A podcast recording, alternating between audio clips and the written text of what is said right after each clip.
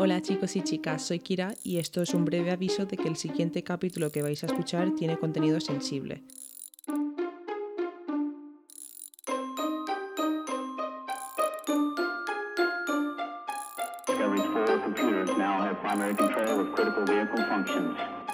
Esto es un podcast sobre Eurovisión.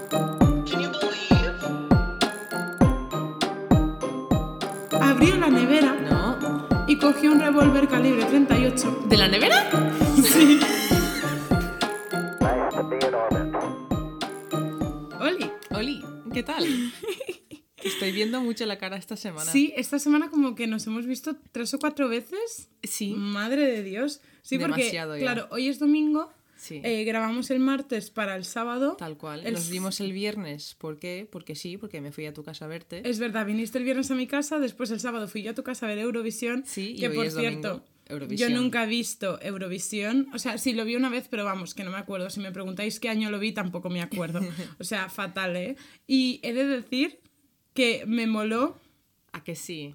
¿A No sé, sí? estuvo guay. Me lo esperaba más cuadro. O no sea, sé, hay Italia, temazos. Italia, yo, yo estaba, yo en el momento que salió Italia dije, estos señores van a ganar. O sea, y no sé si te cataste, o sea, en la primera versión que cantan, cantan la versión limpia y en la segunda versión, que ya es la versión después de haber ganado, cantan con las palabrotas porque dicen cacho y además se, se besa el cantante eh, Con el guitarrista. O sea, Y es fan. como, mm, yes, por favor, dame más de eso. Me encanta. Fan. Pero Finlandia yo también, aparte de que me encantó la Finlandia canción. me encantó, era muy Linkin Park, tío. o el sea, Sí, tal cual. O sea, Yo ansiaba un beso de los dos cantantes, digo, pero de estos de rabia que digo, en plan, yo hubiese flipado. Hubiese sido muy Eurovisión. O sea, hubiese sido muy top. Y además Nicky Tutorials presentando fue, a ver, estuvo bastante guay, la verdad. Iba Sí. con un poco de prejuicio.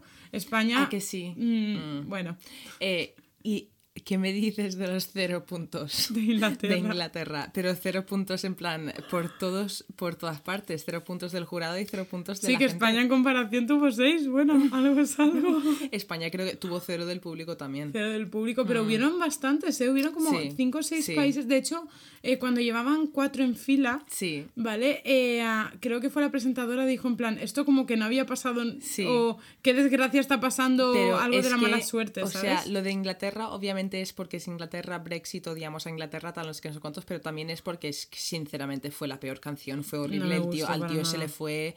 O sea, yo mientras lo estábamos viendo dije, parece que a este tío literalmente lo han cogido de la calle y lo han puesto encima de un escenario y le han dicho, ponte esta cadena de oro. Y- ¿Sabes? En plan, y le han, dado, le han dado una trompeta gigante. Dos. teniendo, teniendo en cuenta que en Inglaterra eh, Hay han mucha salido música. muy buenas voces Y y, de no repente es ese apareció tío. Floraida por ahí. Floraida San Marino, o sea, ¿qué me estás contando?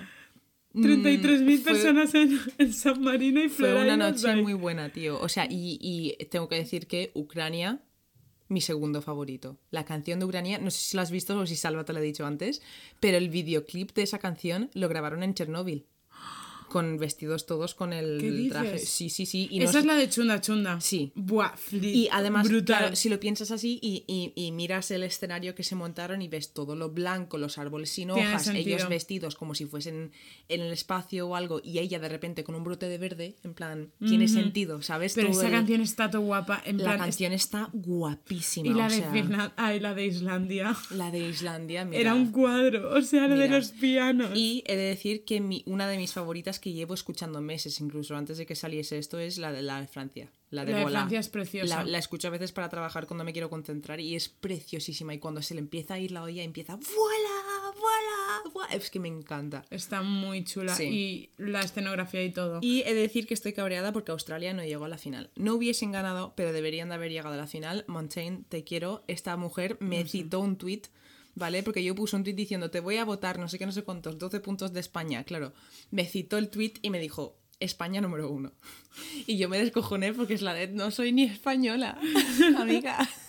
Y a raíz de ahí la gente empezó, empezó a ser un meme y empezaron a llamarle montaña, que se llama Montaigne. Ah, Me meo. de llamarle montaña. No sé, bueno. yo es que solo vi la gala y ya está. Bueno, yo bueno, no- esto, nosotros somos eh, Jessica y Kira y esto es un podcast, un podcast sobre Eurovisión, obviamente. Claramente, esta semana vamos a hablar de Eurovisión. Sí, claro, sí. Yo creo que sí. de- sí. eh, Pues yo podría estar dos horas hablando de Eurovisión. ¿eh? A ver, yo tanto no. Sí. Pero eh, Eurovisión y lo, de lo que bueno, vamos a antes hablar de que hoy, alguien apague el capítulo, no vamos a hablar de Eurovisión, ¿vale? obviamente, Eh, esto es la ley de Murphy, yo soy Kira. yo soy Jessica. Y esto es el segundo prisma que hacemos. Que para quien no sepa lo que es Prisma, eh, de normal, si es el primer capítulo que estáis escuchando, eh, como habéis visto hay dos personas aquí, entonces Kira habla más de temas de misterio, lo desconocido, puede ser de cualquier cosa, puede ser desde ciencia, Exacto. a historia, a fantasmas, a ovnis, lo, lo misterioso, lo desconocido Sí. de cualquier ámbito. Y yo hablo de todo lo demás. es decir, todo, todo, todo. yo te hablo de ángeles como te hablo de sexo. No pasa nada. Eh, aquí estamos todas bien. Pero, eh, a diferencia con estos capítulos normales, tenemos el prisma, que es cuando las dos investigamos sobre el mismo tema. Yes. Y eso es lo que vamos a hacer hoy. Que, como habéis visto en el título, vamos a hablar de el Hotel Cecil, toda su historia, todas sus movidas random. Y además vamos a hablar de dos casos muy importantes o los más conocidos de, sobre este hotel, ya que otro de los más conocidos lo tenéis en el segundo capítulo de este podcast, Sí. que es la Dalia Negra. Y aquí vamos a hablar de Richard Ramírez y Elisa Lam. bueno, como veis, se viene capítulo intenso. Sí. Kira, tienes que decir algo, ¿verdad? Yo sí, yo necesito decir cosas. A ver, primero voy a dar un aviso. Eh, bueno, antes de, de este aviso, antes de que la gente deje de escuchar, eh, quiero hacer un poco de promoción porque yo ayer me tatué. Eh, nos tatuó, bueno, me tatuó yo la privilegiada. Efectivamente. Aquí que no, dio avisan. tiempo. No dio tiempo. No avisan. Eh, pero me tatuó a mi amigo Salva, que está tatuando por la zona de Gandía, Valencia, por si a alguien le interesa, está haciendo handpoke. Me hizo un fantasma super cookie que dije que le, le pondría de nombre el país que ganase Eurovisión, así que se llama Italia y de apellido Damiano, porque así se llama el cantante.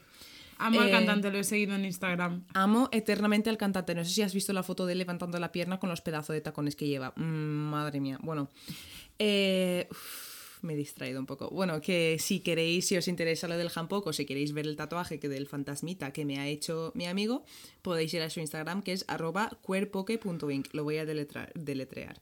K-U-E-R-P-O-K-E.I-N-K. Y nada, eso. Ahora sí, al aviso importante. Eh, obviamente, como ha dicho Jessica, vamos a hablar de el hotel y de todas sus movidas y es un hotel pues que ha visto cosas muy malas porque como nos contará Jessica ahora pues estuvo se hizo justo antes de la Gran Depresión mm, y, fue como un foco de, de cosas no entonces vamos a tratar temas de pues abusos y temas muy serios y diremos algunas palabras pues vamos a hablar de violaciones que han pasado y cosas así entonces para cualquier persona que tenga alguna sensibilidad o lo que sea, pues que lo sepa que este capítulo va a ser un poco duro, al igual que el de Alcácer.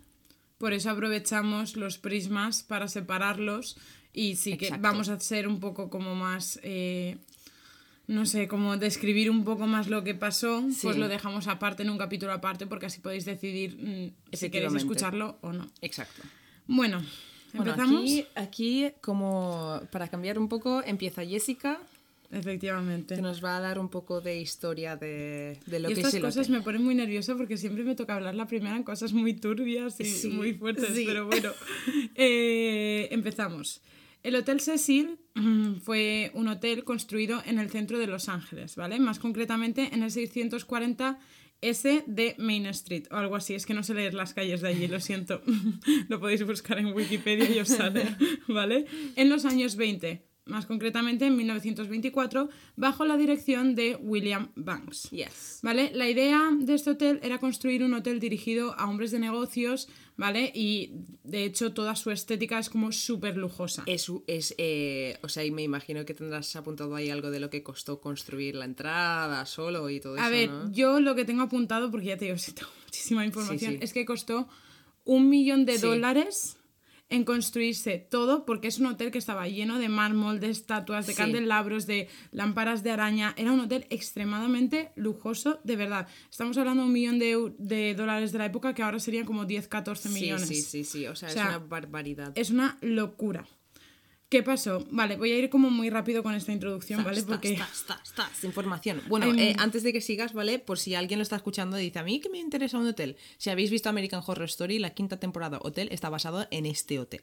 Por lo creepy que es. Sigue. Vale, muy bien. Me parece Para perfecto porque enganchar no, a alguien que no sepa... porque no he visto, no he visto la serie. Yo La lo he visto y está guay. Es la, la temporada de Lady Gaga. Ah, vale. Sí, la famosa temporada de Lady Gaga, sí Ahí que la conozco. Vale, ¿qué pasó? Que al tiempo empezó a crecer la competencia alrededor del Hotel Cecil, ¿vale? Entonces se vieron obligados a bajar un poco el precio de las habitaciones y ¿qué pasa? Que de esta manera dejaron de atraer tanto al público así más rico y empezaron a atraer a gente o a personas con una vida más inestable o más anormal, vamos a llamarlo así. sí. ¿Qué pasó? Que durante estos días, como hemos dicho, 1924 llegó 1929 Ajá. y 1929 se caracteriza por ser el crack del 29 y su consecuente Gran Depresión en 1930. Yes. ¿Qué pasó? Que el Hotel Cecil se convirtió en un lugar donde personas eh, que se habían visto afectadas por la crisis acudían a refugiarse. Sí. Así que de ahí su reputación comenzó a bajar porque iban todo tipo de personas. Sí, efectivamente. Sobre esta época y a día de hoy, o sea, los rumores han llegado hasta la actualidad, empezó a correr varios rumores sobre el Hotel Cecil en cuanto que estaba ah, embrujado y atraía al mal por muchos motivos. Sí. Y aquí es cuando empiezan las cosas muy random, ¿vale? Primero sobre el lugar. ¿Tú sabes el lugar, algo del lugar sobre el que está construido? No tengo ni idea. Vale. El lugar donde se construyó se decía que estaba maldito. Uh, vale, ya empezamos mal, chicos. Escúchame. Mm, ah, mm, no, es que no voy ni a comentar. Sigue. Vale. Resulta que el terreno era de un ocultista muy conocido llamado Alistair Crowley. Que Alistair Crowley, para. Lo conoceréis seguro todos porque yo no sabía quién era y vi una foto y es una foto icónica que es el señor este que se abre mucho los ojos y tiene como un gorro en forma de triángulo con estrellas. Es una foto Me acabas muy de follar icónica. la mente, ¿Sí? tía. Me acabas Pensaba de que lo follar la sabías. mente. Yo no sabía eso. Pues se dice que esto es verdad. Hasta donde yo he encontrado, sí. Y obviamente este señor hacía muchos rituales de magia negra e invocaciones y en Claro. consecuencia atraía malas energías. Eh, ahí está. O sea, esto ya construyéndolo, ¿vale? Esto es importante, chicos.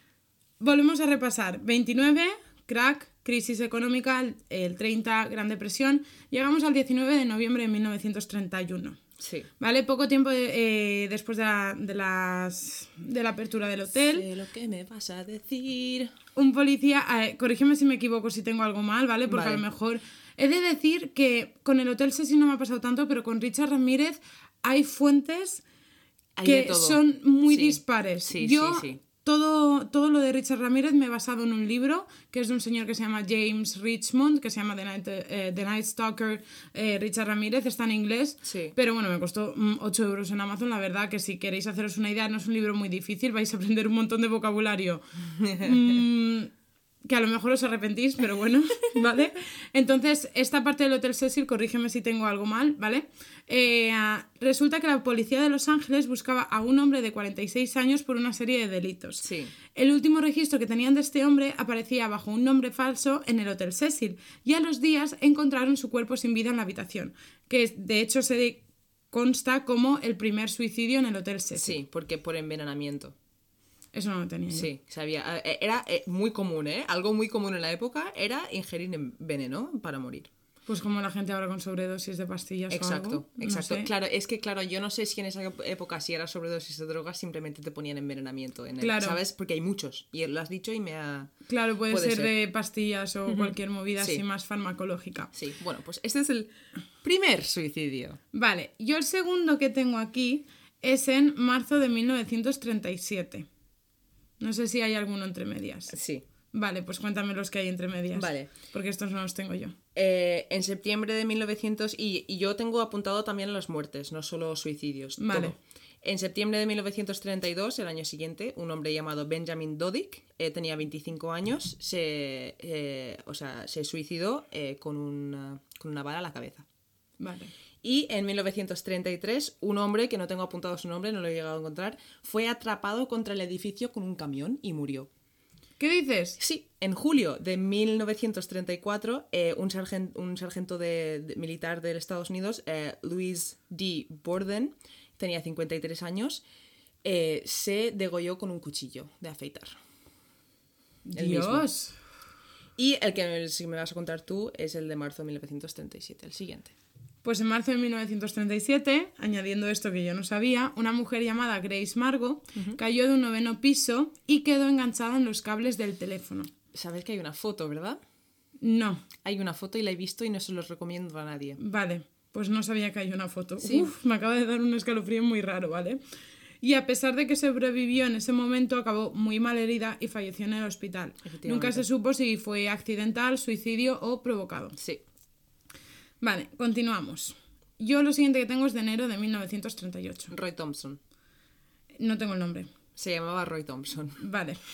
Un bombero de 35 años se tiró desde la planta más alta del Hotel Cecil. Esto es un caso que quiero tratar un día porque tiene cosas muy extrañas este caso. Vale. Yo tengo aquí dos líneas, o sea, tampoco os voy a hacer mucho spoiler, pues. Durante varias semanas se registró en el hotel y cuando cayó de- del hotel, cuando se tiró, lo hizo en el edificio de al lado y cayó de una manera un tanto peculiar que no tenía mucha explicación. Por eso yo quiero tratar este caso porque nadie ha podido explicar a día de hoy cómo acabó donde acabó y además cayó, atravesó un techo, cayó dentro de una habitación y la manera que tuvo de atravesar el techo no tenía ningún sentido. En plan, sus llaves estaban arriba en el techo y él estaba abajo. Al final, o sea, la- las teorías apuntan a que era la mafia y, y ya está, ya lo trataremos más en detalle. Vale. Yo lo siguiente que tengo, pasamos de 1938 a 1944. Mm, Yo tengo cosas entre medias. Vale, pues cuéntame entre En medias. mayo de 1939, un hombre llamado Erwin Que me gusta mucho su nombre, tenía 39 guay. años y murió por ingerir en veneno. Ahora, no ponía si era suicidio o si lo mataron. En enero de 1940, Dorothy Seger tenía 45 años y también muri- murió por ingerir, por ingerir veneno. Otra vez, no ponen si es suicidio, si era droga, si era qué. Eh, tú me has dicho 47, ¿no? No, 44. Vale, 44, Dorothy, Jean Purcell. Pues hablemos de Dorothy. Dorothy es una chica de 19 años que estaba en el Hotel Cecil con su pareja. Por la noche le entraron dolores de tripa, ¿vale? Y eh, pues es esta fuerte. mujer se levantó en ese momento, se fue al baño y de repente en ese momento supuestamente se enteró de que estaba embarazada ya que se había puesto de parto. El niño nació, pero él- ella pensaba que había nacido muerto porque no lloraba. Se alteró, se puso nerviosa y lo tiró por la ventana al edificio de enfrente y se fue a dormir. Efectivamente. Todo esto habiendo alguien en la habitación con ella, ¿eh? No, no despertó a la persona que estaba con ella, qué maja. Sí, o sea, O sea, y además fue capturada hasta donde yo tengo aquí. Sí. Ella se declaró in- inocente y la liberaron. La liberaron por, por, porque, por, por, Enajenación mental o algo En plan, así, creo ¿no? que le mandaron a manicomio un rato o algo así, pero quedó en libertad. Bueno, lo siguiente que tengo yo ya es la Dalia. La Daria Negra, sí. La Dalia negra fue Elizabeth Shore, que Bueno. fue encontrada. No, perdón, perdón, hay cosas entre medias. Es que, Vale. es que me he buscado el listado ex- ex- Sí, exhaustivo. sí, me parece perfecto. En noviembre de 1947, que fue el mismo año que vieron a la Dalia Negra en el hotel, ¿vale? Eh, un hombre llamado Robert Smith, tenía 35 años, eh, murió, eh, saltó del séptimo piso y, y se suicidó. El siguiente que tengo es en octubre de 1954. No, eso ya es pasando Dalia negra. Vale, Pues entonces ahora tenemos la Dalia Negra, que como he dicho, el capítulo número 2, Kira nos cuenta toda la historia, también tenéis un poco de Hotel Cecil y tal para contextualizar, ¿vale? Pero así en resumidas cuentas, era una chica que se le apolo- eh, apodó la Dalia Negra, Sí. pero se llamaba Elizabeth Short, Sí. que fue encontrada muerta en 1947 muy cerca del Hotel Cecil. Sí. De hecho, hay, am, como tú has dicho, hay como indicios de que trabajó para ellos un tiempo, no sé si como No, imagen Ella, o... básicamente, ella iba de, pun- de, de- de punto a punto de la ciudad, en plan buscando un sitio, porque supuestamente tenía una condición en los bronquios que decía que tenía que respirar aire muy libre, y, eh, muy, muy limpio y que no podía respirar aire de la ciudad, no sé qué. Entonces se movía mucho. No sabían si se estaba quedando en el Hotel Cecil, pero sí que saben que la última vez donde se le vio vista vi- con vida, por, por última vez, me he repetido, Perdón. no te preocupes, eh, fue en 1947 en el bar de ese hotel. Básicamente es un caso muy peculiar por la manera que la encontraron, ¿vale? Y además porque nunca encontraron a la persona que hizo el crimen y la verdad es que es un crimen bastante complicado Sí. y difícil de tragar, ¿eh? O sea, Sí. si sois personas sensibles, cuidado con el capítulo número 2. Sí, y eso que no, no, no digo muchas cosas. ¿eh? No, porque si hubiésemos hecho aquí hubiésemos dicho más Sí, cosas. sí. Bueno, lo siguiente que yo tengo es 1962. Yo en- tengo una cosa entre medias. Vale. El 22 de octubre, tengo fecha concreta, eh, de 1954, una mujer de 55 años llamada Helen Gurney eh, mm, se cree que cayó, no, se, no, no piensan que saltó de la manera que cayó, porque cayó detrás de la carpa del hotel y tardaron un montón de tiempo en encontrarla, porque no se veía el cadáver. Hostias, Sí. qué fuerte. Sí, Vale, pues lo siguiente que yo tengo es que, obviamente, como hemos estado enumerando a causa de la Gran Depresión, mucha gente con problemas de depresión saltaban a través de la ventana. Y aquí os vengo a enumerar a un par, ¿vale? Que van bastante seguidos, ¿vale? Que la primera es Helen Gordon, que saltó desde la séptima planta de un- del hotel, ¿vale? Y después hay otra chica que se llama Julia Moore, que saltó desde el onceavo piso en 1962. ¿Vale? Eh, después hay otra chica que tengo aquí, esto no sé por qué lo tengo como muy alterado, pero porque como son las tres más o menos de lo mismo, los Sí. tengo juntos, que es Pauline Outen, que tiene 27 años, que Sí. resulta que discutió con su, su esposo y en el ataque de desesperación y de rabia se tiró por la ventana. Con la casualidad de que una mujer o un hombre, no, un hombre un hombre llamado eh, George Giannini. de 65 años estaba abajo cuando se tiró y murieron los dos en el acto. Sí. Sabían que el hombre de 65 no se había suicidado porque llevaba los zapatos puestos. Y los manos en los bolsillos. Las manos. Y dijeron, este no. Pero en un principio pensaban que se habían sal- saltado juntos. O sea, dime tú la coincidencia. O sea. Efectivamente, es que es muy fuerte. Lo siguiente que tengo yo es de mil- del 4 de junio de 1964. Sí, este ya no es un suicidio, esto es un asesinato. Vale. Resulta que es una mujer que se llama Odie Osgood, ¿vale? Esta mujer resulta que se estaba hospedando en el hotel. Era una mujer que se dedicaba, bueno, era teleoperadora. Sí, y le daba ¿vale? comida a los pájaros. Sí, y le O sea, daba de la- comer a las sí, palomas. Tengo sí, yo aquí tal exacto. cual. Resulta que se encontró su cuerpo estrangulada, apuñalada y violada y fue y está considerado el primer crimen del Hotel Cecil Sí. y nunca se resolvió. Tengo Sí que aquí. se resolvió. ¿Sí? Ah, a, las, pues- a las 8 horas encontraron al hombre caminando por la calle lleno de sangre. Y el hombre se llamaba Pues no sé Jack B. Ellinger. Vale, gracias por matizarme esto, ¿ves? Porque no, no, no lo tenía yo bien. Lo siguiente que yo tengo aquí es el señor Richard. Antes de eso, Vale. Eh, el 20 de diciembre de 1975, eh, una mujer llamada Alison Lowell, que tenía, tendría, bueno, llamada, digo Alison Lowell porque era el nombre que tenía registrado en su habitación. Aproximadamente tenía 23 años y eh, saltó del piso 12 y cayó a- al techo del segundo piso. Y se había, había entrado al hotel el 16 de diciembre, pero nunca supieron quién era, porque nadie identificó el cuerpo, su nombre no era el suyo y a día de hoy no saben quién era esta mujer. Y ya 10 años después ya vamos con el señor Richard Ramírez. Vale. Os voy a hacer una breve introducción, después hablaremos más en profundidad de este señor, pero bueno, Richard Ramírez, para quien no lo conozca, es The Night Stalker o el acechador nocturno, ¿vale? Perdón por reírme, es que no- nunca había escuchado el acechador nocturno. Ugh. El acechador nocturno suena... Night Stalker me gusta más, pero no debería de gustarme, ¿sabes? Me- Es Sí. una sensación rara. Bueno, que resulta que parece ser que pagaba unos 14 dólares la noche y vivió un año en el hotel. ¿Vale? Eh, así en resumidas cuentas, era un señor que era satanista, bastante sádico y no tenía un modelo específico de víctima. Podían ser pues niños, mayores, hombres, mujeres, eh, daba igual. Y por casualidad, bueno, esto me lo callo y lo digo después. Vale, lo siguiente que tengo es en los 90 un señor que se llama Jack Anter, que era un inmigrante austríaco y era un asesino serial que en su país de origen mató a tres prostitutas. Las mataba con su propio sostén, estrangulándolas con su propio sostén, al menos así hasta donde yo tengo. Vale, ¿no tienes ninguna información más? No, bueno, tengo que cuando le condenaron a cadena perpetua sin opción de libertad condicional, se suicidó en su celda. Sí, vale. Eso Yo tengo, eh, se llamaba Jack Unterweger, su nombre entero, Ah, ¿vale? vale. Y quiero hacer un capítulo sobre este hombre, ¿vale? Este hombre era periodista, ¿vale? Eh, que estuvo en el hotel mientras investigaba sus propios asesinos. Es decir, mataba a trabajadoras sexuales y luego publicaba sus propias investigaciones periodísticas para marear a la policía. Y él era, claro, era el primero que aparecía en la escena, era el que tenía todas las fotos, era el que tal, era, y, y los volvió locos a la policía. Y quiero hacer un caso sobre este hombre porque es muy interesante. Vale. Flipanding. O sea, yo este señor conocía la historia. O sea, así eh, como el resumen que me acabas de hacer Claro. lo conocía, pero no lo, eh, no lo linkeaba, no lo ligaba a Claro. el Hotel Cecil. Claro. Y cuando lo vi dije, este pavo... A ver, lo he resumido muy mucho porque es que si no me va a quedar, Sí. me va a quedar súper largo. Y lo siguiente que yo tengo ya es el Isalam. Eh, no. Vale. En sep- el 1 de septiembre de 1992, eh, un hombre de aproximadamente entre 20 y 30, 30 años eh, se encontró en el, el camino pequeño que hay detrás, o sea, en la callejón, este el callejón pequeñito que hay detrás del Cecil, eh, y la policía dijo que o se había caído o había saltado o le habían empujado. O sea que vamos, que no tenía ni puta idea.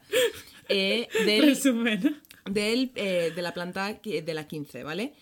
Eh, a día de hoy no saben quién es, eh, pero lo único que he podido ver, porque he investigado un poco esto porque es interesante, es que era un hombre negro y se piensa que pues no se le puso mucha importancia realmente a, la, a la investigación porque estamos hablando de los 90 y no hace tanto, pero mm, Sí, me entiendes, ¿no? sí. Y por eso igual no te ha salido a ti en tus búsquedas porque es que nadie no se habla de este caso. En Vale. plan, tal. Y lo siguiente ahora ya sí, a ver, espérate, me aseguro. Sí.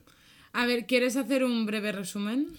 Haré un breve resumen, ¿vale? Es que así, Eh, así como he hecho yo con Richard también para hacernos una Vale. idea de lo que nos espera en el menú de hoy. Vale, Elisa Lam era una, eh, una mujer que básicamente, bueno, sus padres eran emigrantes de Hong Kong y ella pues era, tenía bipolar, era bipolar, ¿vale? Y no quería, sus padres no querían que viajase, bueno, pues viajó. Acabó aquí en el Hotel Cecil y desapareció, bajo circunstancias muy raras. No sé si os acordaréis, en el 2013 se hizo viral un vídeo de una mujer entrando en un ascensor en plan con comportamientos muy raros. Bueno, pues desapareció, nadie la encontraba, nadie la encontraba.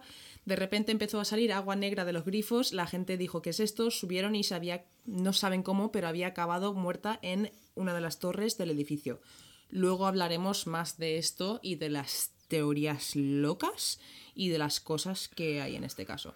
Porque es muy fuerte. Efectivamente. Vale, después de esto, el edificio en 2014 fue, hasta donde yo tengo entendido, comprado por 30 millones de dólares. Sí.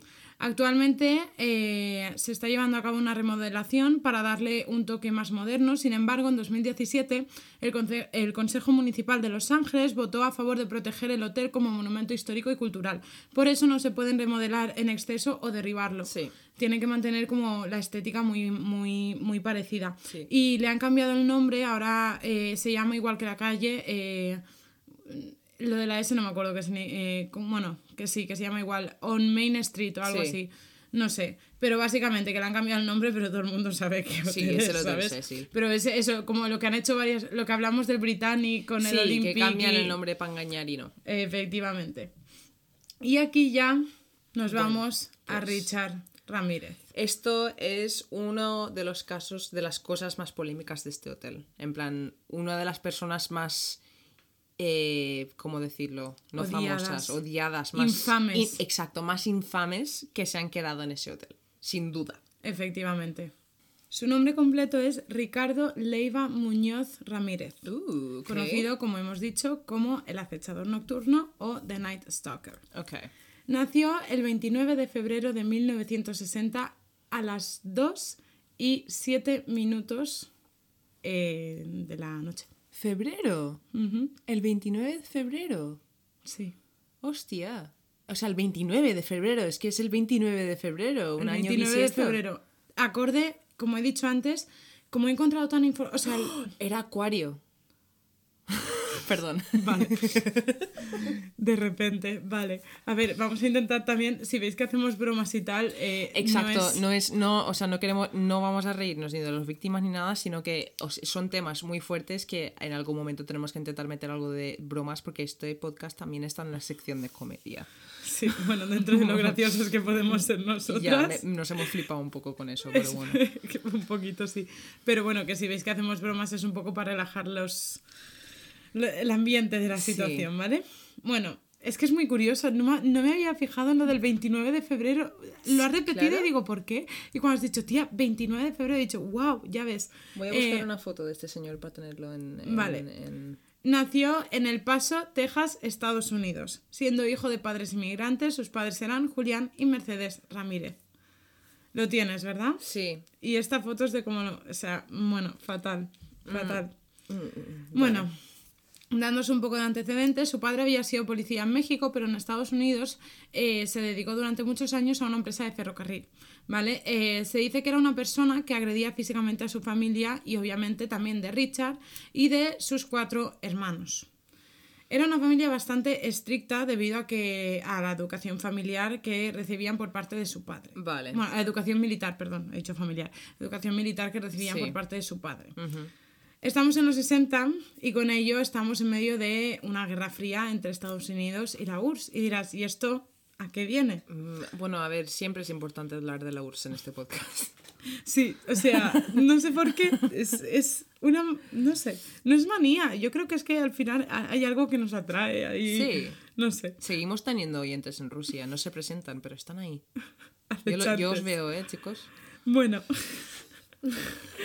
la buena cuestión es que con respecto al paso, durante esa época se decía que habían pruebas de bombas nucleares por la zona que estaban afectando a recién nacidos. Oh, ok, vale. Podría. Vale. Es que, a ver, yo de este ver. pavo no sabía nada. Yo quiero remarcar una cosa de esto, ¿vale? Que es interesante para entender a este hombre un poco. Eh, no tenía patrón. O sea, siempre que se hablan de asesinos en serie, tienen un patrón. En plan, eh, eh, eh, mujeres de tal edad, de tal edad, con el pelo así. Porque les O recuerda el a su modo, madre. o la manera de atacar. O la o- manera de atacar, exacto. Siempre hay algo que demuestra que es esa persona, ¿no? Este tío no tenía escrúpulos, o sea, mataba a quien Por eso es fuese tan y hacía importante muchas su, cosas. Por eso, eh, exacto. Su infancia, ¿vale? Porque Exacto. No es una infancia de un niño No. normal, ¿vale? No, porque la mayoría de psicólogos son capaces de mirar a un asesino en serie y decirle pasó esto, esto, esto y esto le convirtió en esto, pero con este hombre mm, es difícil. es mucho más complicado. Vale, eh, y esto lo dejo como dato porque después os haré un breve resumen de todo lo que ha influenciado en la figura de este señor. Vale, en cuanto a la vida escolar de Richard, se decía que era una persona que no era muy inteligente y además eh, remarcaban que era una persona muy callada, muy abstraída y muy tímida. Vale. ¿Vale? Entre la infancia de Richard hay que mencionar dos cosas muy importantes que enseguida dirás, tiene sentido. Vale. ¿Vale? Que son dos golpes en la cabeza que sufrió cuando era pequeño. Tiene sentido. Porque, y ¿por qué decimos que tiene sentido? Porque para la gente que no esté muy enterada de la movida, eh, muchos asesinos en serie se demuestra que si se da, o sea, se han dado golpes de pequeños que les ha afectado a cierta parte del cerebro que por cosas que yo no Sí. entiendo eh, les predisponen O sea, a esa actitud. No, no se entiende muy bien todavía cómo se crea un, psicópata. Sé que se sabe que por ciertas cosas que te pasan en la infancia psicológicamente, pues te puede hacer pensar o tener ciertas manías y estar enfermo mentalmente. O también puedes tener literalmente una alteración en la química de tu cerebro que puede estar produ- producido por algún tipo de golpe así. Efectivamente. O también puedes, puedes nacer con eso también, pero mm, es, es complicado porque psicopatía y sociopatía no es lo mismo. Exacto, una Los persona sociópatas no matan. Exacto. Una persona sociópata manipulan. no es psicópata. Pero una persona psicópata puede ser sociópata. En plan, no, son iguales que los sociópatas en el sentido de que no Sí. tienen empatía, pero los, los sociópatas no necesariamente no tienen esa maldad de querer matar, sino que Claro, a lo mejor te tratan mal, te Mm, Jeff Bezos o yo qué sé, eh, la gente que está en altos cargos de empresas o lo que sea suelen ser sociópatas porque saben manipular y les da igual pisar a la gente, ¿sabes? Pero no te van a matar. Necesariamente. Efectivamente. Efectivamente. Bueno, te explico los dos golpes. Eh, ah, de hecho, estos golpes les lleva, le llevó al niño a urgencias. Uh, pues fue- joder, fueron duros. A los dos años Eso mal momento para darse un golpe en la cabeza, sinceramente. se le cayó una cómoda en la cabeza haciéndole una brecha en la frente. Hostia. A los cinco años, jugando con su hermana, que ahora no me acuerdo mm, cómo se llama, porque es que ya te digo, tengo mucha información, eh, jugando en el parque con los columpios tal, empujó el columpio que no había nadie y el niño pasó, o sea, Richard pasó Sí. y el columpio que iba súper fuerte le, le dio en la cabeza y fue ingresado. Buah. ¿Vale? Eh, de hecho, tras su segundo golpe en la cabeza con el columpio, mostraba heridas en la cabeza bastante serias. De hecho, Ryan Darby, ayudante del profesor de neurología del Centro Médico Universitario de Nashville, eh, decía que mostraba lesiones cerebrales en un tejido neuronal específico que podía incrementar el riesgo de comportamiento criminal, conocido comúnmente como sociopatía. Ahí está, ¿ves? ¿Vale? Según Darby, las lesiones cerebrales en criminales afectan a los tejidos de la mora o sea, los tejidos en el sentido de las partes del cerebro que conectan con el tema de la moralidad, los valores, la relación de premio, o sea, si premio si lo haces bien, castigo si lo haces mal, Exacto. y también en la toma de decisiones. Sí, y la, la falta de capacidad de sentir empatía, en plan, pero sí la capacidad de imitar la empatía. Y así engañan y por eso la mayoría de sociópatas o asesinos en serie se dice que eran súper encantadores y no sé qué. Tía, ahora que lo estoy leyendo me está dando como una presión rara, ¿vale? O sea, si me notáis como hablando como muy off, es que no sé por qué me está subiendo y mira que llevo como días preparándolo. ¿Me entiendes ahora, sí, no? Sí, sí, pero ahora como cuando lo estoy diciendo, tía, me está pasando como con Alcácer. Es como... Sí que tela, me he metido tantísimo en esto porque me compré un libro, de hecho lo llevo leyendo mucho tiempo, ¿sabes? Lo he disfrutado muchísimo, he aprendido un montón de, de esto de ciencia, tiene partes así también. Por eso si os hago algún pequeño comentario, no sé si está bien, corregidme si está mal, ¿vale? Esto lo he sacado del libro este que os he comentado. Bueno, entonces entre, entre estos golpes más las palizas, comenzó a tener ataques epilépticos y a tener un montón de miedo a la muerte. Vale. ¿Cómo soluciona el miedo a la muerte? ¿Qué hacía este señor?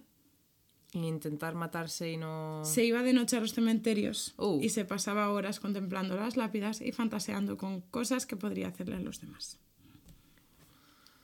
Vale, vale. Mm, vale, claro, es que si pierdes, si, si pierdes tu sentido de empatía, significa que tú puedes estar, tú puedes matarle a alguien y no sentir nada.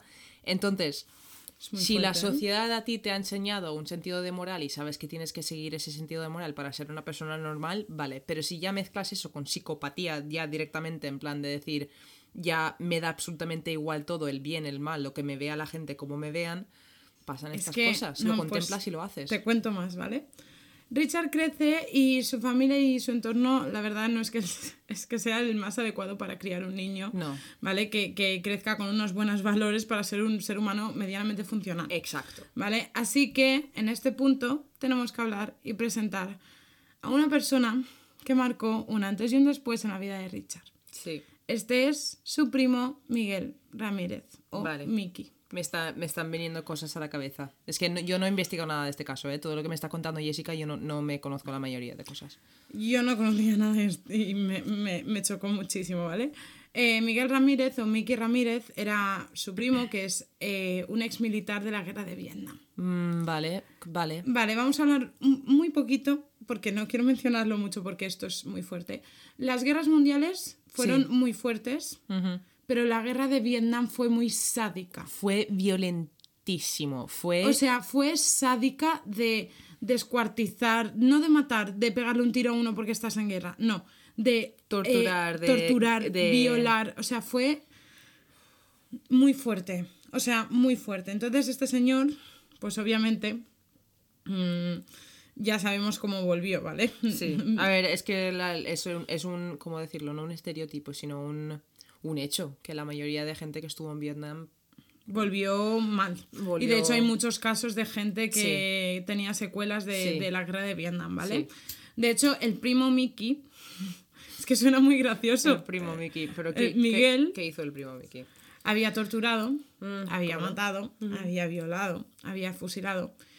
Y obviamente, pues este señor volvió un poco, se volvió un poco turuleta. Sí. Porque encima tenía fotos de eso. Tenía una foto. Lo peor de esta situación no es que el, hombre acabase así, sino que los hombres que volvieron de esa guerra no, no recibieron la, ayuda que deberían de haber recibido. Eh, estas fotos eran pues de él violando a mujeres. Vaya tela, vaya tela. De él la, eh, con una cabeza de un señor mm, decapitado. Joder, este capítulo es muy fuerte. ¿Vale? Sí. Es que por eso, es que necesitaba contarte esto porque es que si no... Tendríais que ver mi cara, chicos, no puedo abrir los ojos. Vale, ¿y qué pasaba con estas fotos? Que se las enseñaba Richard cuando tenía pues entre 9 y 12 años. No, no. De hecho, fruto de esta ¿Por relación, qué? Richard comenzó a consumir marihuana a los 10 años. He de decir que Robert Downey Jr. creo que fumaba porros desde los 9 o 10 años y no es asesino en serie, así que la marihuana no, No, tiene pero nada que es ver con porque ya esto. se empezó a meter en el mundo de las drogas Sí. muy pronto, porque las drogas son importantes para este señor, en el sentido de Sí. a qué edad se metió en el mundo de las drogas, ¿vale? Llega el 4 de mayo de 1973. Mi padre en este momento no tenía ni un año, o sea, Mi padre tenía 1973, has dicho. Mi padre tenía 12. Vale. Pues a los 13 años de Richard Ramírez, resulta que se estaba fumando un porro con su primo Miguel. Sí, Y llega la mujer de este, porque estaba casado. sí. Esto es muy fuerte, ¿vale? Llega eh, a la mujer y le dice que no puede ser que coja a su primo de 13 años y le esté contando y le esté enseñando todas estas movidas. Un comentario ¿vale? normal de una persona con cabeza. Claro, que no puede coger a su primo pequeño y enseñarle toda esta violencia desde, bueno, y que también que no tolerase a la gente que pensaba eh, Sí, distinto a él, Sí. ¿vale? Ah, bueno, como la mayoría de gilipollas. Claro. Entonces, ¿qué pasó? Que Miki, o Miguel, No, voy a llamarle Miguel, No, no, no, es- espero que no sea lo que me estás puto. Vale. se fue a la cocina, No, abrió la nevera no. y cogió un revólver calibre 38. ¿De la nevera? Sí. Perdona por gritar, pero es que no me lo esperaba. Pero ¿sabes qué pasa? Que Richard fue a coger una lata de Coca-Cola 10 minutos antes Sí. y vio la pistola ahí. Y no lo entendió tampoco, pero bueno, como que dijo... Enfriándose está. Total, que calmadamente cogió la pistola, se fue hacia su mujer, su mujer se giró y pensándose que no le iba a eso, pues le disparó en la cara delante de Richard. Mm, no, no, no. A ver, creo que no, no hay, o sea, no hay, yo sé que no hay ningún libro donde pone no dispares a alguien delante de tu primo de 13 años. Es que es muy fuerte, Mm, tía. Pero no creo que haga falta que haya un libro que lo ponga, ¿no? En Tía, plan, no, ¿no no- crees que es sentido común? Eh, eh, en primer lugar, no dispares a nadie. Eso por empezar. Pero. Menos delante de un menor. Tía, ¿cómo- lo que yo no entiendo es cómo logró tener mujer este hombre. ¿Cómo Porque- casarse con alguien? ¿y si se casó antes de irse? Ah, vale, vale, no, vale. Retiro lo Claro, dicho. porque Pobre mujer. Claro, joder, es que eso. Es duro porque obviamente estoy criticando mucho al tío que lo ha hecho, pero también estoy quiero criticar mucho al sistema que le convirtió en algo así, que le hizo ser así. plan, Efectivamente. si no hubiese sido por esa guerra, por todo lo que pasó, Mm. Y que no reci- eh, recibiese asistencia psicológica. eso el problema, un problema en Estados Unidos de, de- de- de gente sin techo, de gente sin casa, por, porque, Son muchos de estos, de, Exacto. de- de los supervivientes de la guerra de sí, Vietnam. porque pierden las familias, Y sale pierden un todo porque montón se en, vuelven en series y todo, porque es que es real. Sí. Es que esa guerra fue muy tocha. O sea, la guerra mundial fue jodidísima en cuanto a números de víctimas, pero esta fue muy sádica, tío. Es que es- Era como un- una purga de 20 años. Mm. O de 10 años. Y encima lo busqué un poco, también duró un montón de tiempo. O sea, es muy fuerte. Sí, sí, sí, sí, sí. Vale, pues de hecho, a Miguel eh, fue considerado no culpable debido al estrés postraumático y pasó cuatro años en un centro psiquiátrico, ¿vale? Bueno, es que quiero decir que en- quiero pensar que le darían ayuda ahí, pero me imagino que no. Me imagino que Salió a los tres años o así y... y estaba igual, Sí. ¿no? Sí. De hecho, en ese momento fue cuando algo en la cabeza de Richard hizo... clic. Adolescencia, estaría pubertad y en ese momento diría, Y esto, aquí es cuando te vengo a hacer la mezcla para resumir, ¿vale? Esto Vale. es un cóctel, Vale. molotov. O sea, esto va a explotar. vale. Tenemos una infancia traumática, un gusto por lo mórbido y por lo sádico, Sí. alguien que le enseña lo que es el mal y cómo disfrutar de ello, Sí. una predisposición a la psicopatía por el accidente Sí. o por la genética, Sí. por el tema de las bombas, Exacto. ¿vale? Y además el cambio de la marihuana al LSD. Vale, eso ya es un problema, porque los, los, nadie se va a fumar un porro y matarle a otra persona. O sea, he de decir eso ahora mismo, en plan, nadie se va a fumar un porro de marihuana y le va a matar a otra persona. No te hace ser violento. Ahora, si em- pasas de eso a cosas como el LSD que alteran literalmente la química de tu cerebro, cuando ya la tienes alterada por golpes que te has dado, pues oye, tenemos un problema bastante grave. Vale. Además, he de añadir que sus hermanos no habían tenido una vida mejor, ¿vale? Hasta, al menos hasta el momento que de, de- de Richard adolescente, ¿vale? Ya que varios se dedicaban al mundo de las drogas y de los robos para sobrevivir. Vale. Pues, el hermano te pasa la droga y te pasa la coca y te pasa el crack. Claro. Pues tía, ¿cómo no te vas a meter? Facilidad o sea, tienes. Es que Demasiada. Efectivamente, y ya no quiero defenderlo, pero es que hay que entender esto para entender por qué actuó Sí, como actuó. efectivamente. ¿Vale?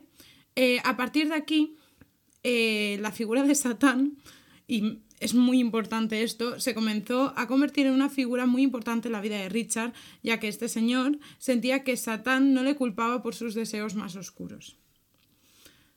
Y esto, señores y señoras, es lo que pasa cuando tienes una iglesia que coge lo que es la culpabilidad, ¿no? Te abre la boca y te la mete hasta el estómago y te lo deja ahí. En plan, tú, o sea, es que esto, o sea, me da mucha rabia lo que estás diciendo.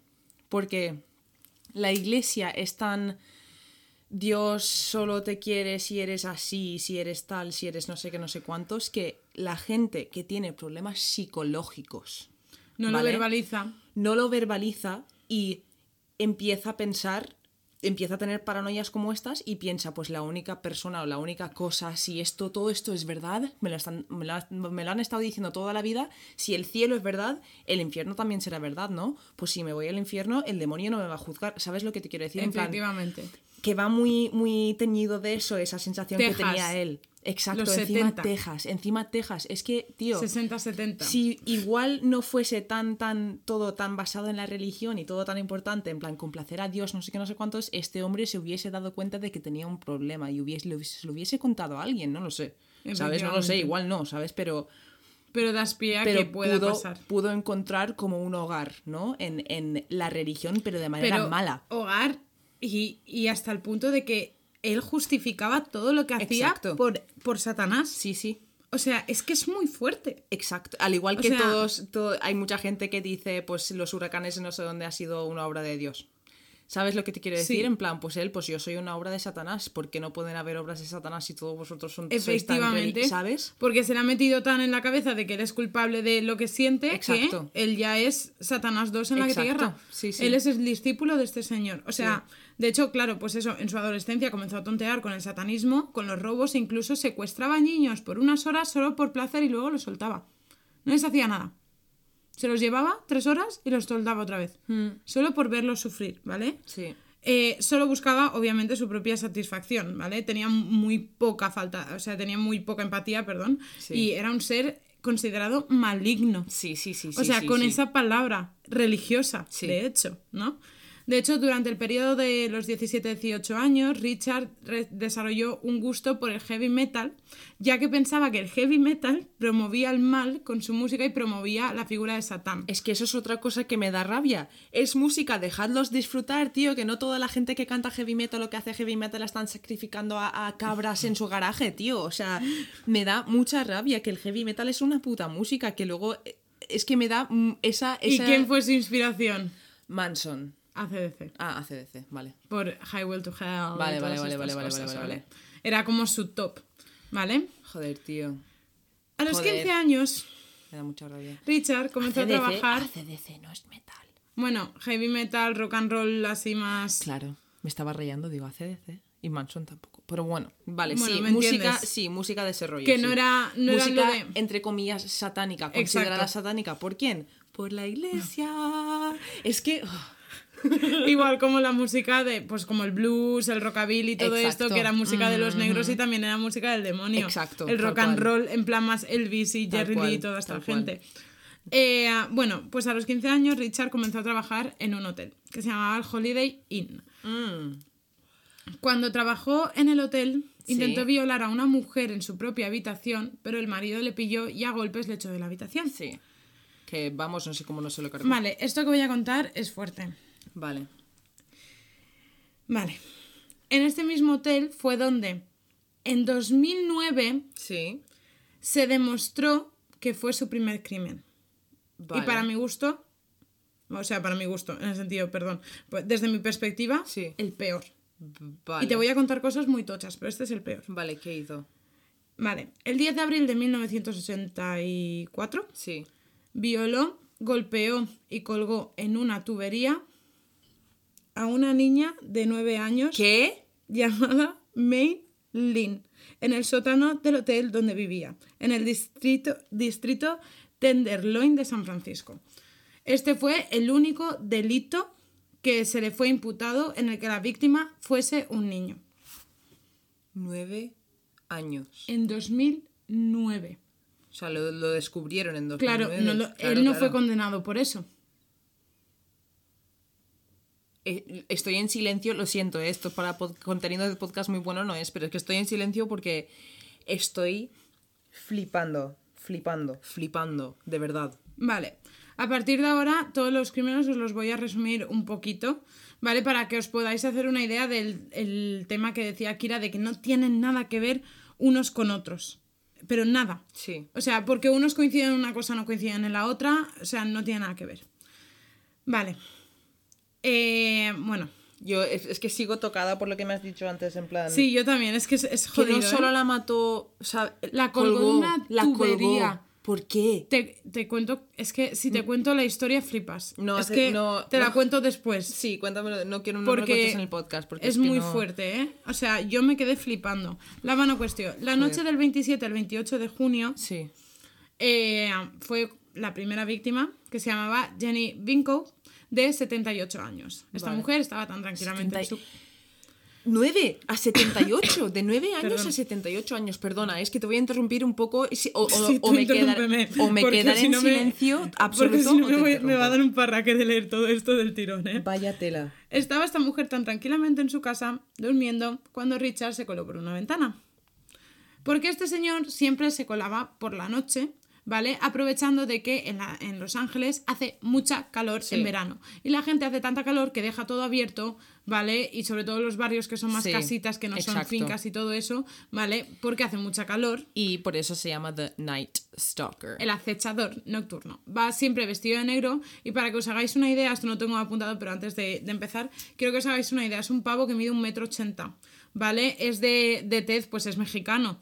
O sea, imaginado, pues es tez así, eh, color cecina. Es que no sé cómo, cómo describirlo. Sí. ¿Vale? Y lleva el pelo en ese momento corto, porque es Sí. esta época. A ver, cortito en plan que le da las orejas, ¿sabes? Que se le salen un poquitín los rizos, pero lo lleva cortito, ¿vale? ¿Qué pasa? Que teniendo en cuenta de que lleva muchos años consumiendo droga, los dientes los tiene deshechos, ¿vale? Es que yo, a mí me hace mucha gracia porque estoy viendo fotos de él que De lo después.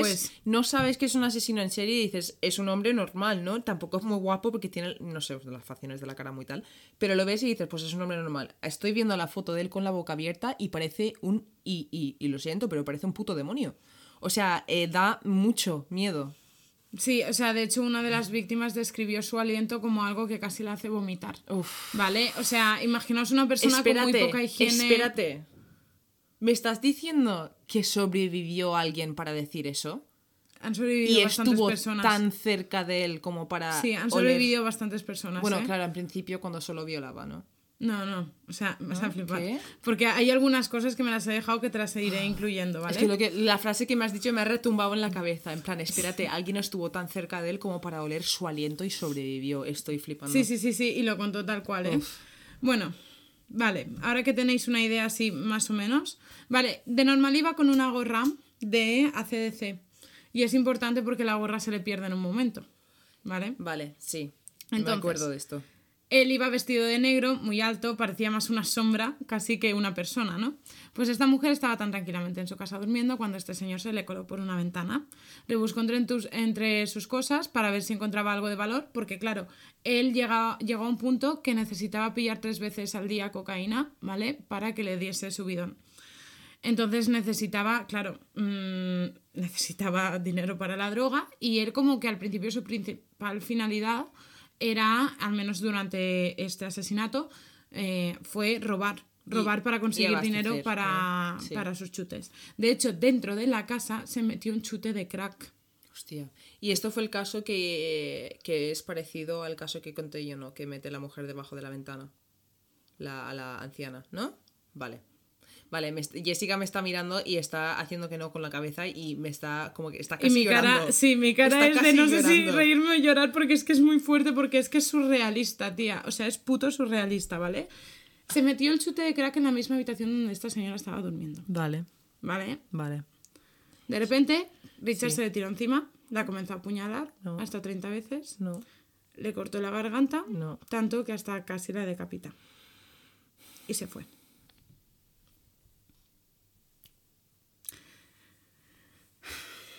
Y este Por- es el primero. Jessica, porque estamos haciendo este podcast.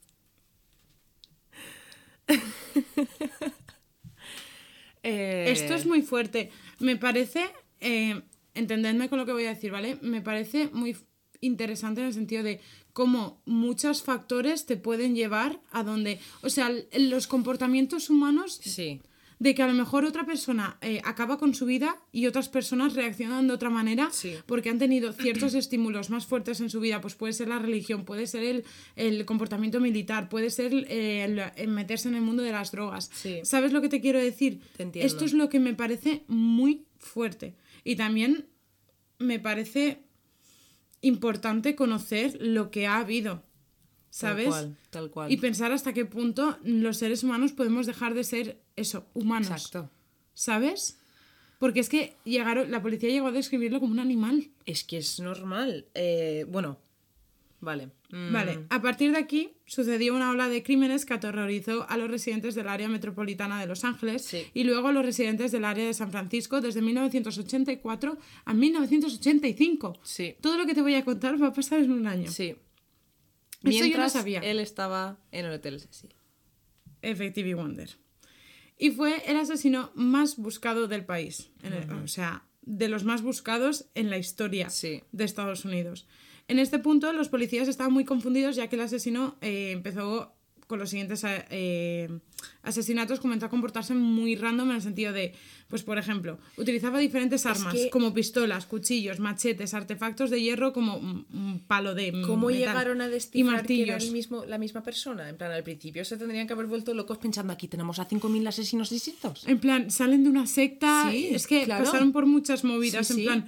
Porque si no tienes un patrón, no, no es difícil decir. Además, claro, las víctimas también eran distintas entre sí. Exacto. Personas de tercera edad, jóvenes. Porque, claro, también tenían el tema de los secuestros de. Ah, porque mientras esto, claro, todo lo que os voy a vale, contar. sí.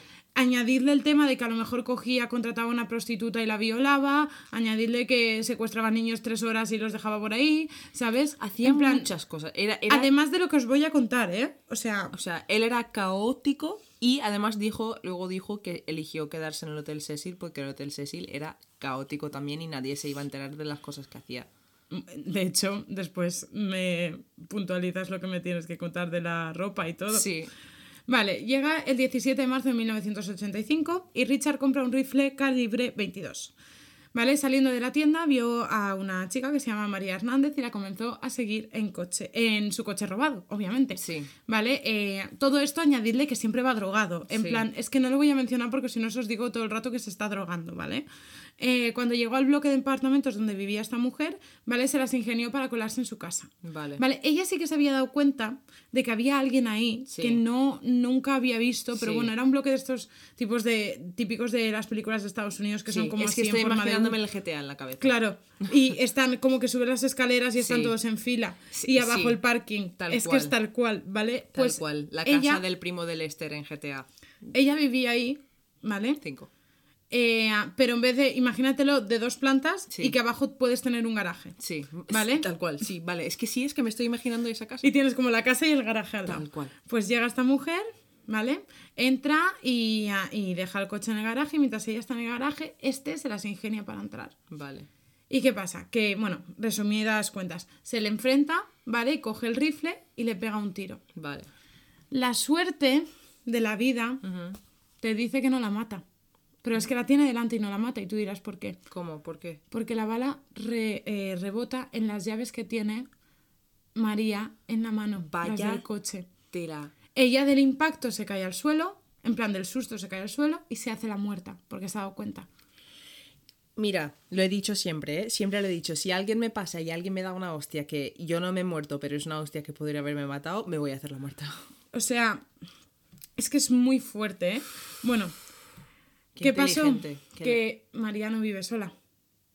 Vale, ¿qué hizo? María se salva, pero Daily Okazaki, que era su compañera de piso, eh, escucha, Escucha, el claro. tiro y la tía no es tonta, se claro. espera. Sí. Se espera, se espera un rato, no oye ruidos, no oye ruidos. Y claro, llega un punto que ella piensa, puede estar detrás, pero también te- Sí, necesito podría- saber sí, qué ha pasado. sí. ¿Y qué pasó? Que todavía estaba ahí cuando bajó, ¿no? Efectivamente. Y le disparó en la frente, básicamente.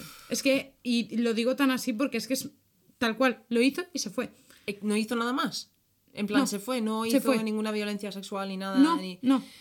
no en- es que es, Entró, es- es- rebuscó un poco para ver si podía robar algo Mm. y se fue. ¿Qué pasó? Que cuando salió de la casa, vio que María estaba corriendo por el parking. Ah, hostia. Y Richard la miró, ella vio que le estaba mirando y se fue. No, Se fue. No, no la mató. eh, ¿Te acuerdas de la gorra? Sí. Se cayó ahí. Hostia. Esa es como la primera pista que tiene la policía. Es que sí que es verdad que no era un tío muy inteligente, vamos. O sea, lo que decían de que no era, no era el típico Y se asesino la, en serie sudaba, que, que- se la sudaba dejar pruebas de de cualquier cosa. Es que os vais a dar cuenta de que tienen un montón. Pero claro, si tú no tienes a esta persona en la base de datos. Claro. Pero él había estado en la cárcel en algún punto. ¿Vale? Por robar un coche, pero no me acuerdo si fue antes. Es que, tía, ya había como mucha Sí. cosa.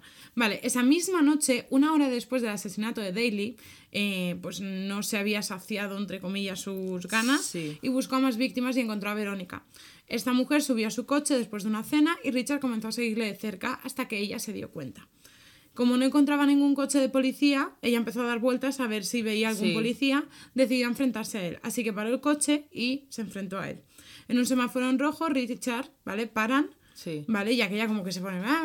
Sí. Y Richard baja del coche y se acerca. Y ella le preguntó que por qué le seguía. Él, le, él básicamente le dijo que no estaba siguiendo Sí. tal, pero se metió por la puerta del copiloto y le disparó en el brazo y Vale. después en la parte baja de la espalda. Vale. Y Richard se fue mientras ella pues se salió como pudo, Sí. se arrastraba pidiendo, pidiendo auxilio sí. y al final murió en el hospital. Vale.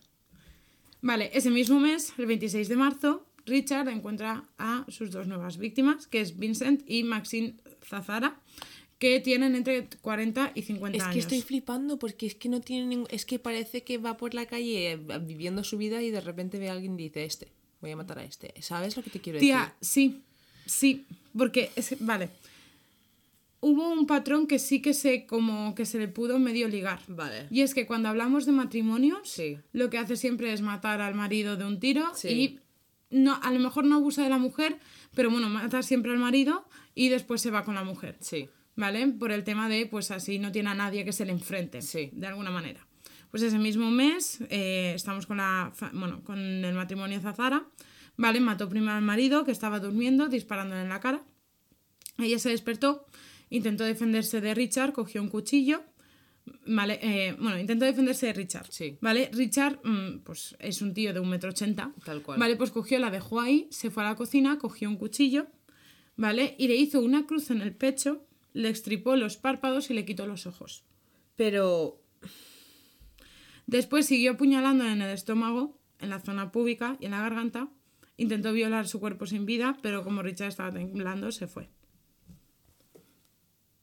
Eh, o sea, qué asco de ser humano, qué asco de... de- ¿Tiene de- algo de- que ver con algo? No tiene nada que ver con nada. No tiene patrón este hombre. Es que es sadismo, entiendo, es entiendo, entiendo la idea de que es literalmente maligno. En plan, Es malo, La es- maldad es hecha persona. fatal. Hecha persona. Porque es que. O sea, no estoy, no estoy ni de lejos justificando nada de ningún otro asesino en serie, como puede ser Ted Bundy o cualquier otra persona, lo que sea. Pero o, la mata más por viejitas. poder o por ego o por tal. Pero, por ejemplo, mira la mata viejitas. Lo que hace es igual de asqueroso. Está matando a viejas, tío. O sea, o- que- que también es, es maldad, obviamente. Pero ella tenía problemas con su madre, problemas de abusos con su madre y mataba a gente que le recordaba a su madre y de hecho lo reconoce. En plan, que tenía algo psicológico Pero no que le tenía daba el mismo ese- nivel de sadismo. Por tía. eso por- es lo que estoy diciendo, que puedo llegar a, a- a- a acercarme a entender a esa gente que tiene pro- problemas y tal. Sé que él ha tenido problemas, pero no entiendo cómo, cómo puede ser tan sádico que es hacerlo por hacer. No es como un, un gatillo, ¿sabes? De, que le pegas un tiro es un segundo. Es que lo estás haciendo de No, tortura. o sea, me refiero que no es como algo, un trigger, un, un- algo que te lo ves y dices, se me ha activado mi modo asesino, como puede ser Sí. la mata viejitas, que veía mujeres viejas que le recordaban a su madre que su madre la había vendido Él les- a un él hombre. las buscaba. ¿Sabes? Él iba por ahí y decía, me apetece hacer esto, voy a matar a este. ¿Y ahora qué hago? Pues le quito los párpados. Y Mm. le quito los ojos. Porque sí. Es que eso, En plan, hay asesinos que... Hay asesinos en serie que siempre quitan los ojos. O siempre hacen esto. porque o es siempre es, tal. su, es su firma, se llama la Exacto, firma. Exacto. Él Pero es que aquí no encaja ni la firma, ni el modus operandi, ni nada. Es nada. literalmente maldad. De hecho, en abril de este mismo año, claro, pensad que todo pasa en el mismo año, que Sí. esto se llevan o días o semanas o horas incluso. ¿Vale? Richard tenía dos nuevas víctimas, que fueron William y Lillian Doy, un matrimonio de 66 y 56 años respectivamente. Joder. Este es muy fuerte. Bueno, todos son muy fuertes en Sí. general, ¿vale? Pero este es muy fuerte. Mi caso, yo aviso, mi caso luego eh, también es fuerte, pero no es tan hardcore como esto, ¿eh? Perdón, pero ¿queréis una buena investigación? Sí. Esto es lo máximo que os puedo ofrecer ya. Mi vida no. mi, mi cordura no me da para más, ¿vale? No necesito saber tantos datos, pero bueno. Eh, Lilian, Sí. debido a una enfermedad, iba en silla de ruedas. Vale. Y él estaba retirado, estaba jubilado. Vale. Y es importante mencionar que, debido a la condición de Lily, dormían en habitaciones separadas. Vale. ¿Qué pasa? Que Richard entró por una ventana y vio que Lily tenía una silla de ruedas. Vale. Sabía que no se podía ir. Vale. Vale. Entonces lo que hizo fue a mm, ir a buscar la habitación de- del marido. Sí. Richard iba armado con una eh, automática calibre 22. Madre mía, automática. ¿Para qué? Cargó el arma, ¿vale? Y William reconoció Pues el sonido. Claro, siendo. Claro. Y fue a buscar su pistola de 9 milímetros que tenía él. Richard se dio cuenta de que este señor fue a coger la pistola y le disparó en la boca. ¿Vale? Lily lo escuchó todo, Vale. obviamente. Sí. Estaba dormida, pero se despertó. sí, sí, sí. eh, se puso a llorar. Richard fue hacia allá. Y después de que el marido intentase huir, bueno, es como que antes de irse para allá le pegó Sí. para como noquearlo, Sí. ¿vale? Estaba vivo todavía porque Sí. el tiro le había, o sea, ten- Hay, muchos casos de gente que, por ejemplo, gente que se ha intentado suicidar disparándose en la boca y ha sobrevivido porque te puede Exacto. atravesar y si no te dan el cerebro, no te da tal. Sí. se puede reconstruir y tal. Sí. No podía hablar muy bien, pero Sí. bueno.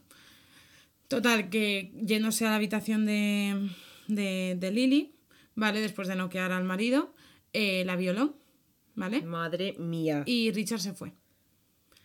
Ambos estaban vivos en ese No. momento. Mm, o sea, sé lo que sé que acabo de decir una asquerosidad en plan, pero es que cómo, o sea, cómo vive después, después de El eso. marido Sí. consiguió llegar al teléfono y llamar al 911. Puto amo. ¿Cómo? Pues como pudo, arrastrándose por el suelo. Vaya la mujer no se- era la única que no podía. Chicos, si- Llamó- si, lo estáis pasando mal, estoy ahí con vosotros, ¿eh? Lo estoy pasando Yo muy mal. también, ¿eh? aunque no lo Pero de verdad. Eh, llamó al 911 pidiendo ayuda, tal, fueron, el marido murió, la mujer pues no, no llegó, pero el marido murió de camino al hospital. Lo último que consiguió hacer es salvar a su mujer. Vaya tela, escúchame, es que quiero llorar de verdad por lo que le pasó a esa mujer.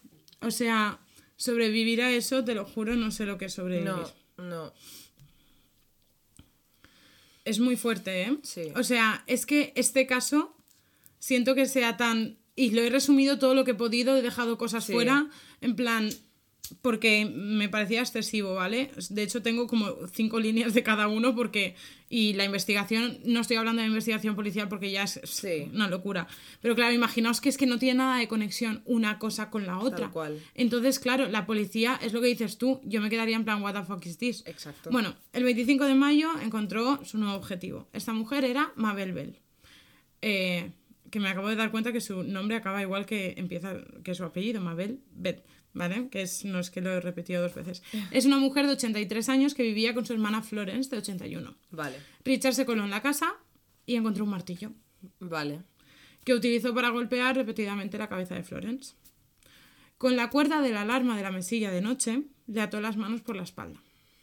Como Richard no se protegía ni se tapaba la, ni se tapaba la cara ni llevaba guantes, el imbécil, porque que no tiene otro nombre, el imbécil dejó una huella dactilar en la sangre de la alarma. Claro. ¿Vale? Porque obviamente de Claro. lo que había pasado, pues había sangre ahí, ¿vale? Eh, hizo lo mismo con Mabel y después volvió a Florence para violarla. Después cogió un pintalabios e hizo un pentagrama satánico en la pared. Vaya tela. Las encontraron vivas un par de días después, pero comatosas, o sea, estaban en coma. Vaya tela, un par de días después. Pero Mabel murió en el hospital a causa de las heridas. Florence sí que creo que consiguió sobrevivir. Joder. Bueno, ese mismo día se metió en casa, No. en otra casa, Joder. donde se encontraba Carol con su hijo de 11 años, Mark. No. Vale. Esto lo voy a resumir un montón porque esto es una locura y no quiero Vale, esa imagen en mi cabeza, ¿vale? no. Pero bueno, básicamente eh, todo un lío. O sea, Sí. hizo de todo en esa casa. Sí. Bueno, entró para robar. Claro, todo esto añadirle el robar, ¿vale? Sí. Porque es que si A no... ver, es lo de menos, creo. Claro, yo. creo que dentro de lo que está haciendo este señor es lo de menos, ¿vale? Pero bueno, todo un lío. Los ató. Los puso en el armario. Sacó a la mujer. Lo vuelve a meter. Sacó al niño. Lo vuelve a- O sea, bueno, como que estuvieran dos o tres horas ese señor ahí dentro, ¿vale? sí. Eh, ah, bueno, los ató, los puso en el armario mientras registraba la casa, los desataba, los volvía a atar. A la mujer la amenazó con no mirar a su hijo, le sacaría los ojos a los dos. La violó, la violó dos veces, Joder. ¿vale? Y cuando dijo que se iba, Sí. cogió y la mujer le dijo, por favor, no dejes que mi hijo me vea desnuda. Y el señor le, le puso el camisón. ¿Qué ver, dices? Vale, yo, vale, mm, no soy psicóloga, ¿vale? No soy criminóloga, pero yo pienso que se vería el mismo en el niño. Porque no la violo delante del niño, que no. No. Se vería el mismo en el niño Hay y fuentes estaría... que dicen que sí, ¿eh? Ten- bueno. Pero yo, el libro que he encontrado, Sí. que me fío porque es de un señor que... que es de allí, Lo que me has contado de que lo metía, lo sacaba, lo metía, lo sacaba, yo creo que estaba teniendo como un crisis psicológico y él mismo no sabía que se vería representado en el niño o algo, pero igual estaba teniendo un crisis psicológico y dijo, yo a este niño no quiero joderle, pero a esta mujer sí. En plan, ¿sabes lo que te quiero decir? No sabía cómo organizarlo. Pues eh, ya te digo, estuvo tres horas ahí, le empezó a decir de todo, en plan, el dinero, la joya, no sé qué. Sí. Descubrió que tenía una, otra hija de 16 años, ¿vale? La violó dos veces, le, le vistió, ¿vale? Y le dejó las llaves de las esposas que llevaban eh, eh, la madre y el niño en la mesa de la cocina para cuando su hija de 16 años llegase que los pudiese desatar. Es que No, es que algo del niño, algo de... Es que es, hay algo Claro, ahí, porque ahí ¿eh? se ha aportado Sí, hay dentro algo de lo que ha hecho anteriormente. Hay- Es que sabes lo que es. eh, No hay, pat- no hay patrón, pero es lo que sí que estoy viendo es que suele atacar a gente vulnerable, quitando primero el- la cosa que le podría hacer daño, que en es- la mayoría de casos suele ser los maridos de las parejas, y a, a hombres de edad media, en plan, edad normal, en plan, eh, adultos jóvenes, en plan 23 años o niños pequeños, no ha hecho nada, ¿no? Vale. Es De que eso, sí que me, me me cuadra un poco con todo lo que me has contado de, de su De infancia. momento no. Bueno, vale, de momento no. Mm, Joder. Poco tiempo después, Richard entró en la casa de John Rodríguez y su Vale, mujer, vale. Susan, que miraban las noticias en el salón. Vale. Intentó colarse, pero ambos se dieron cuenta de que una de las ventanas estaba abierta. Así que Richard decidió no entrar y se fue. Uy. Joder, qué potra tuvo, ¿no?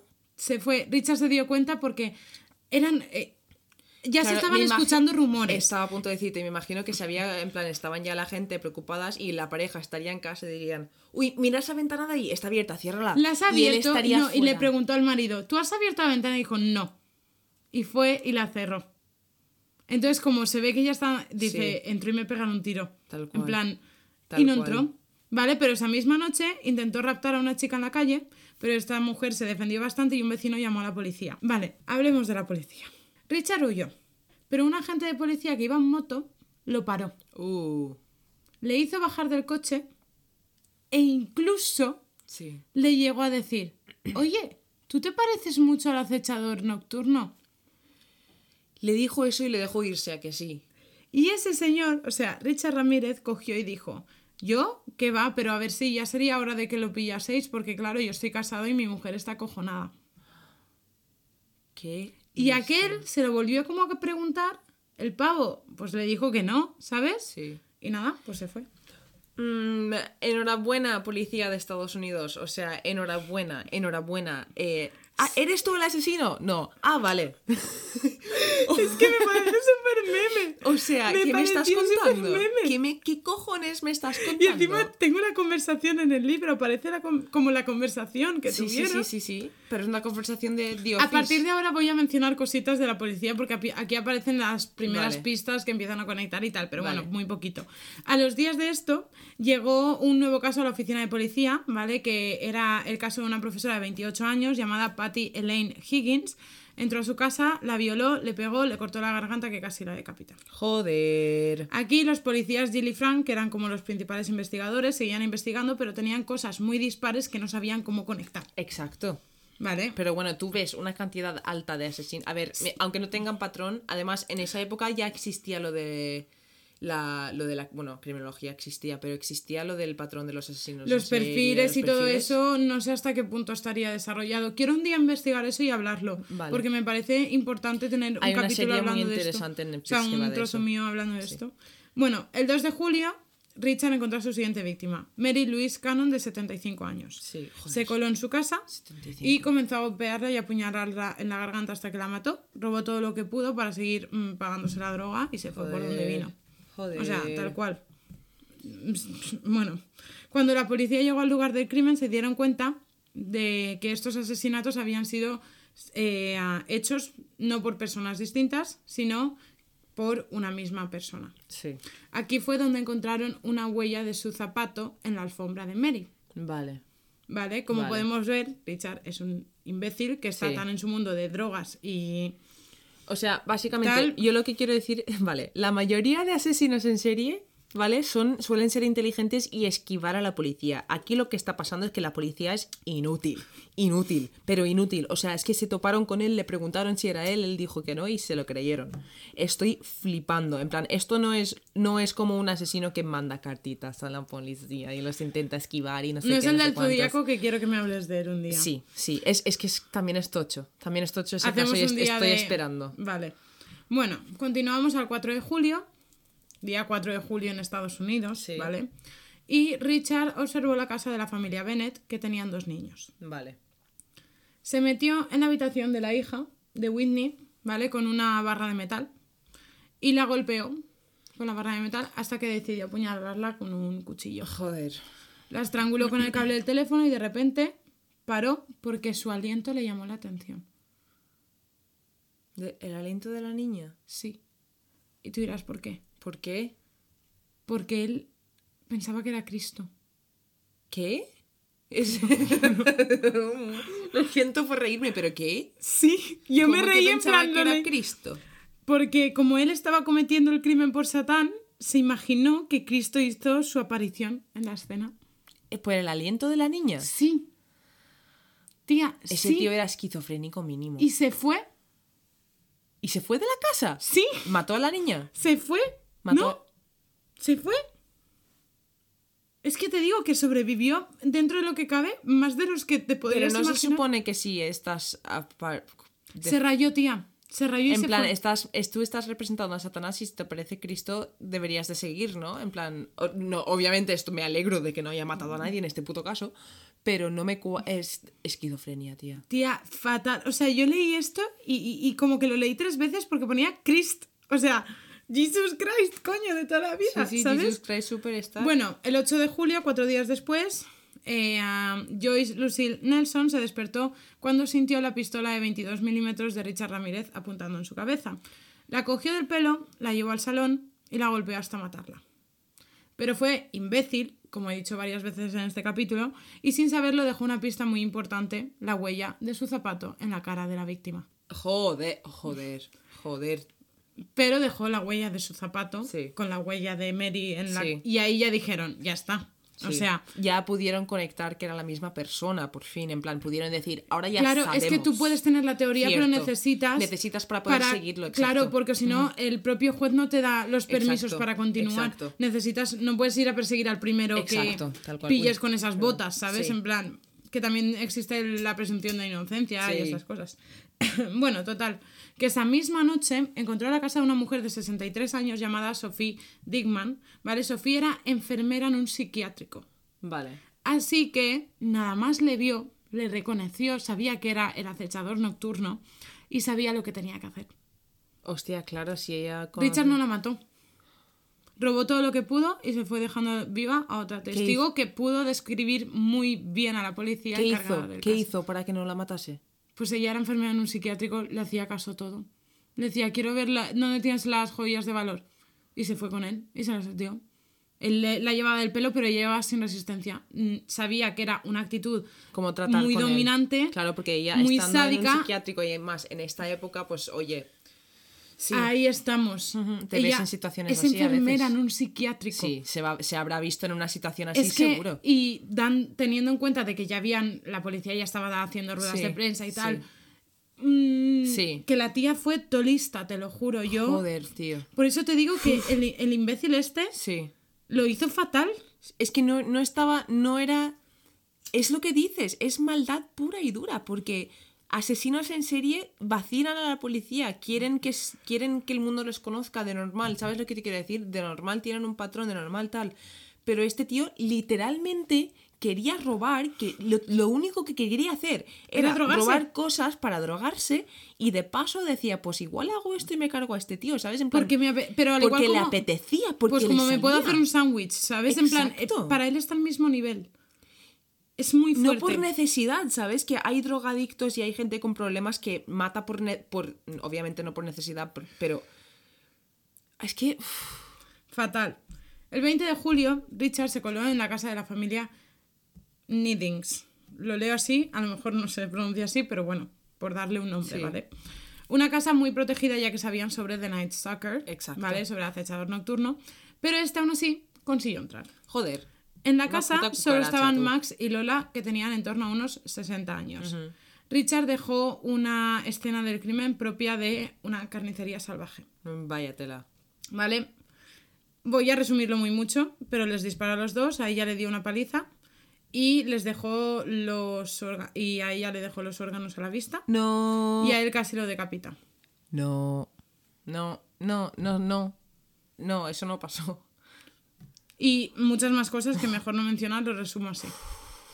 Para que entendáis el tema carnicería. Es que aquí la gente, o sea, los policías pensaban, o sea, obviamente no pensaban, ¿no? Que era un monstruo en el sentido Sí. de medio animal, medio persona. Sí, sí, sí, ¿Sabes? sí, sí, Porque era demasiado fuerte Sí. para ser real. Sí, sí, tal cual. Bueno. Bueno. un capítulo de Aníbal o algo. Sí, perdón por todo esto, de verdad. En la misma noche, como no se quedó satisfecho, Os pide perdón y sigue. Ya me queda poquito. Ya lo van a pillar. Y encima lo pillan de una manera que te juro que por una parte, ojalá no hubiese parecido a la policía. Y ahora entenderás por qué. Sí. Es de esto me acuerdo un poco. Esa misma noche, como no se quedó satisfecho, entró a la casa de. Vale, los Chisn... Chinarong y a Somkid Kovanag o algo así. Es que lo estoy pronunciando fatal, pero bueno, lo siento. Eh, Chinasrong y Somkid o algo así. Que estaban casados con dos hijos de 8 y 2 años. Vale. A él lo mató Sí. y a ella la violó delante del cadáver de su marido. Robó todo lo que tenía de valor, o sea, todo lo de valor que pudo encontrar y se dirigió a la mujer para hacerle jurar por Satanás que no había ningún otro objeto de valor en la casa. Una vez, eh, o sea, en vez de matarla, ya que le había visto completamente a la cara, él cogió y se fue, dejando a la mujer y a los dos niños vivos. La mujer pudo describirlo bastante bien a la policía y a Richard ya sabía que no le quedaba mucho tiempo libre. Hmm. De hecho, eh, se fue a casa de Virginia y Chris Peterson, una pareja joven que vivían con su hija de 5 años. A Richard le disparó en la cara y a Virginia tras haberse despertado, ¿vale? A ver, mentira, perdón, me he liado. Vale, a Virginia la dispara, Sí. ¿vale? Pero le dispara como en la oreja, Sí. ¿vale? O sea, que no la, no la mata, empieza Sí. a perder mucha sangre y tal. El marido, claro, está... No le ha matado a él, la ha matado a ella. Se despierta, forcejea con él, ¿vale? Eh, le dispara dos veces Richard Ramírez al marido, falla sí. y se va. Y los dos sobreviven. Joder. No sé cómo la mujer, en plan, cómo quedó, pero los dos sobreviven. Sí. Por eso te digo que al final, Estoy, estoy muy confundida. Vale. al poco tiempo encontró dos nuevos objetivos, Sakina y Elías Abowaz, de 20 y 30 años, con su hijo de 3 años y otro de 10 semanas. Mató al marido, ¿vale? Como siempre, y se abalanzó sobre Sakina, golpeándole la cara y el estómago, mientras la amenazaba. Joder. La arrastró por la leche, eh, por la leche, perdón. No, esto es importante. Perdón, perdón por reírme. No, perdón. Es que es, es, es la risa con floja Sí. que me está viniendo de la Lo situación. siento. La arrastró por la casa del pelo mientras buscaba cosas para robar, la violó y le obligó a beber su propia leche materna. Joder. Por eso ¿qué? me he liado. ¿Qué? Porque ¿Qué? me cambió de frase, ¿Qué? perdón. Os quiero potar. Es que, ¿qué, ¿por qué? ¿Qué necesidad? Se fue dejándola a ella y a, sus, a, a su hijo de tres años atado y los tres vivos. Y ya aquí llegamos a los dos últimos y es el día 18 de agosto. Encontró nuevas víctimas, Peter y Bárbara Pan, que tenían eh, unos 60 años. A él lo mató, intentó violar a la mujer que se resistió y en consecuencia pues le pegó un tiro. Antes de irse cogió un pintalabios, dibujó un pentagrama en la puerta junto a las palabras Jack the Knife o Jack el cuchillo Ya se estaba intentando dar un para guay. engañar a la policía. Bueno, engañar. La policía empezó a dar ruedas de prensa con muchísimo. Igual, igual era porque no le gustaba el nombre Night Stalker, el nombre que le habían dado, y dijo: No, no, no, no, no, no, no, yo quiero llamarme Jack el Cuchillo. Me gusta más.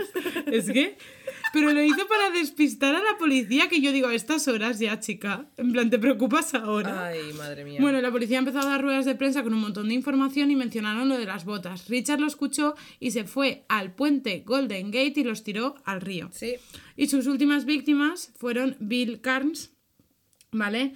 Y eh, de 29 años y Carol Smith de 27, a él le disparó tres veces y a ella la golpeó, la arrastró por la casa buscando dinero y joyas y antes de irse la besó tiernamente. Ah, no. mm, Y mm, se fue, No. que esa fue la que dijo lo del aliento. Ah, no. Pero no la mató. Joder. En plan, se fue y eso fue el último. Joder. Porque a partir de ahí la policía distribuyó un montón de carteles con un retrato robot. De hecho, Chris, eh, Cristian, ¿por qué iba a decir Cristian? Richard lo... lo... Cristian Ramírez, el hermano gemelo de Richard. Richard lo vio, entró en pánico, intentó huir, pero varias personas lo reconocieron, lo retuvieron y empezaron a darle una paliza. Ole, ole el pueblo ahí.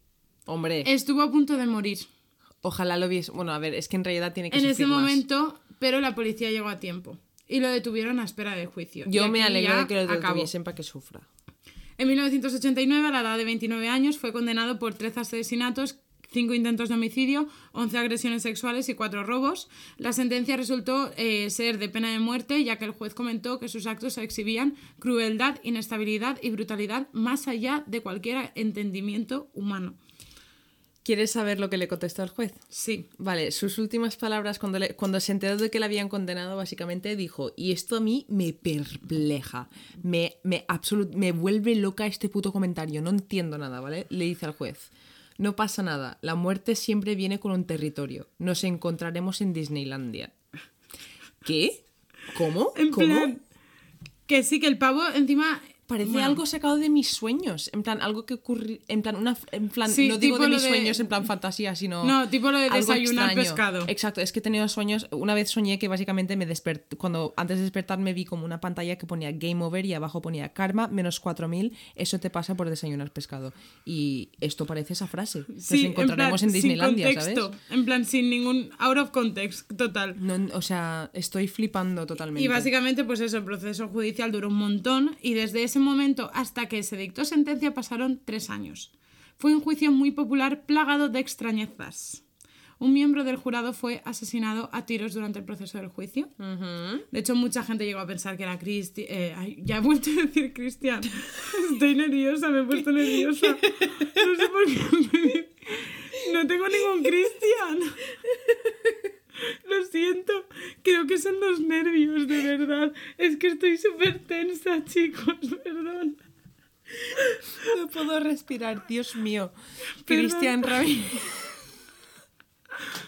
Richard Ramírez, vale. No sé por qué. Bueno, Ricardo. Bueno, eh, resulta que el resto de jurados empezaron a rayarse, se tuvieron que hacer terapias psic- eh, psicológicas e incluso cambiar varios miembros del jurado. ¿Vale? Él en- durante el juicio se mostraba satánico rollo, tenía un tatuaje en la palma Sí, de la mano, sí. que es lo de... Hay una foto Sí, hay una foto súper conocida él con el, la- con Sí, el la podríamos subir, satánico. ¿Vale? Muy agresivo, muy prepotente, pasota, a la vez enigmático, elegante, ¿vale? De hecho se arregló los dientes. No, lo describen como elegante por el sentido de cómo lo capturaron, Sí. a cómo estaba en el juicio, porque Sí. claro, se arregló los dientes, Sí. tenía el pelo largo, Tal ¿vale? cual. Y de hecho comenzó a tener un montón de fans. Escúchame, esto es un problema. llegó a casarse con una de ellas. Sí, se casó con, eh, con, con una chica que le escribía cartas. De hecho, durante las audiencias en la corte, sus defensores trataron de decir que el joven estaba enfermo y que su infancia no había sido la mejor con un padre con episodios de ira. Pero bueno, Gracias a estrategias legales eh, se fue posponiendo su ejecución hasta que murió de forma natural por un linfoma en, y esto es lo que me conecta este caso con el de Kira, murió en 2013, que es el mismo año que pasa lo de Elisa Lama. Y él murió cuando tenía 53 años. En la cárcel se convirtió en toda una celebridad. Hay entrevistas muy conocidas que no me voy a parar a analizar eso porque ya es muerte y destrucción y me quiero morir ahora mismo, ¿vale? es que estoy yendo como súper rápido, mi cabeza no da más, Es que ¿vale? pensad vosotros que ahora mismo estaría acabando un capítulo normal, pero esto no es un capítulo normal, esto es un prisma y Sí. todavía nos queda. Y mi última frase es, básicamente, que eh, eso, que el gilipollas se salvó y se murió por un linfoma, el imbécil. Es que me da Espero- rabia. Espero que sufriese muchísimo. Pero es que se casó, es que tenía fans, es que encima Y tenía yo fans, aquí es que ¿qué cojones acabo. os pasa? Bueno, bueno, yo voy a, voy a Vale. Eh, yo solo quiero decir que ha sido un caso que siento todo esto, lo he hecho lo más simple posible porque Sí. Todo, pero es que me parece súper importante para entender la repercusión que tiene ese caso en Estados Unidos, Sí. la repercusión que tiene dentro del mundo de la criminología en general. O sea, he leído artículos, he visto vídeos de, de, de criminólogos analizando este caso Sí. porque es un hito Sí. pero de la infamia, Un hito, no un mojón. Si habéis escuchado el capítulo anterior lo entenderéis. efectivamente, un hito de la infamia, algo muy importante que pasó allí y que a día de hoy se siguen en- planteando en, en la suma Sí. del cóctel molotov este. Sí. Por eso siento haber dado demasiados datos. Tal cual. Ahora tú, Vale. Eh, vale, pues yo vengo a hablar de un caso mm, bastante misterioso, no tan hardcore como este y bastante más reciente, ¿vale? Y no sé si algunos os acordaréis de 2013 que se hizo viral un vídeo que he comentado un poco antes sobre este caso. Bueno, voy a hablaros de Elisa Lam, ¿vale? Elisa Lam. Cuando desapareció, ¿vale? Elisa Lam era, cuando desapareció estaba quedándose en el Hotel Cecil, por eso va ligado a esto. Eh, cuando desapareció, Elisa tenía 21 años, ¿vale? Sus padres eran inmigrantes de Hong Kong que llegaron a Vancouver, donde abrieron un restaurante. Elisa nació ahí, en plan, estu- vale. Estudiaba en la Universidad de, Colum- eh, de Columbia Británica, esto es importante para una cosa después, y fue diagnosticada con trastorno bipolar y depresión, ¿vale?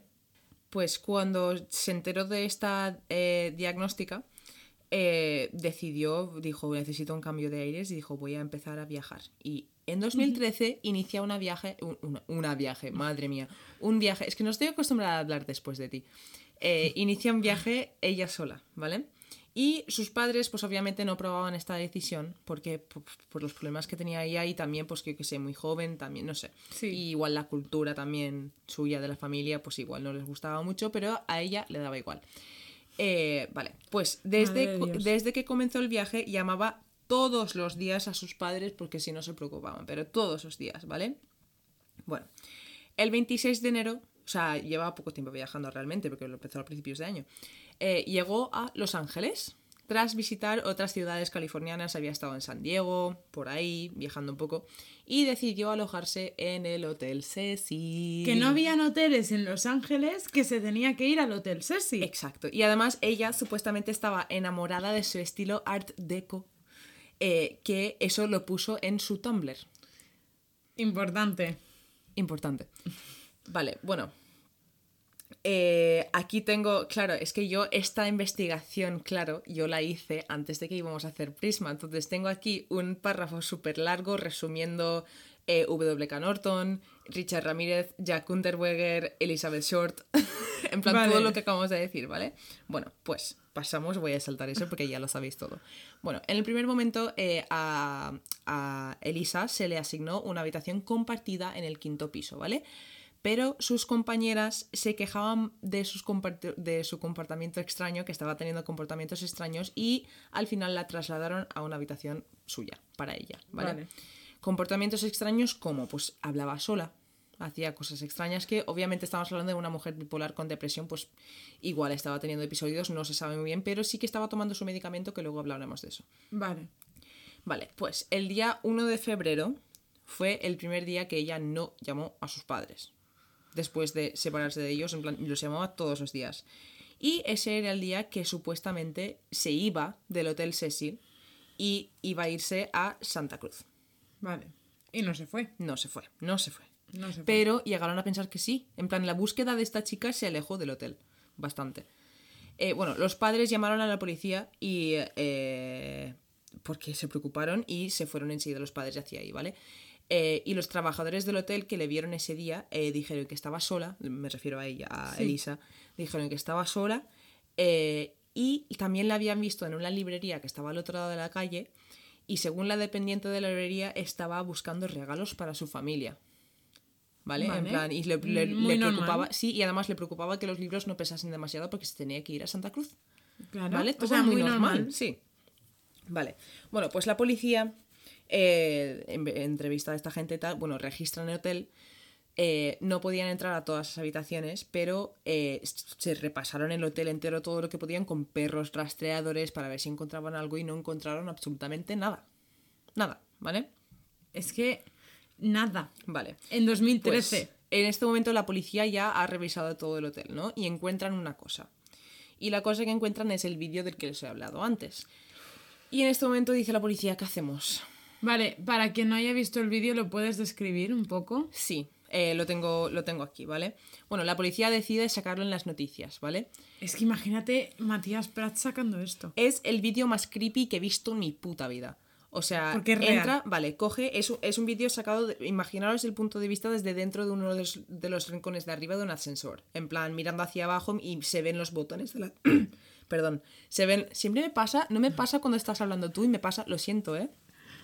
Se ve la puerta del ascensor desde dentro y los botones, ¿no? De los pisos. Vale, pues ella entra al ascensor, le da a varios botones a la vez, luego se, como que se arrima a la pared del ascensor, como escondiéndose de algo o alguien, pero las puertas no, No se, se cierran. cierran. ¿Vale? Saca la cabeza del ascensor como si estuviese buscando a alguien y se vuelve a meter Claro, enseguida pero súper en plan, rápido. mira, derecha, izquierda, súper Sí. rápido, derecha otra vez y se vuelve a Se vuelve a esconder en el rincón, vuelve a salir a mirar, sale al pasillo un minuto, vuelve a entrar y a darle a más botones. Va a la puerta, ¿vale? Coge y se va a la puerta y empieza a mover las manos como si estuviese hablando con alguien, en plan... La si- forma de sus manos es bastante peculiar. Sí, O sea, su forma de eh, articular los hace dedos movimientos muy extraños. es muy extraña. Es como si estuviese buscando algo invisible. Sí, exacto. Porque es como que empieza como si fuese a nadar, Sí, así como a palpar su espacio, como si buscase algo que no se ve. Vale. Eh, eh, Empieza a hacer todas esas, todas esas cosas y luego vuelve a entrar al ascensor, vuelve a salir y se va, ¿vale?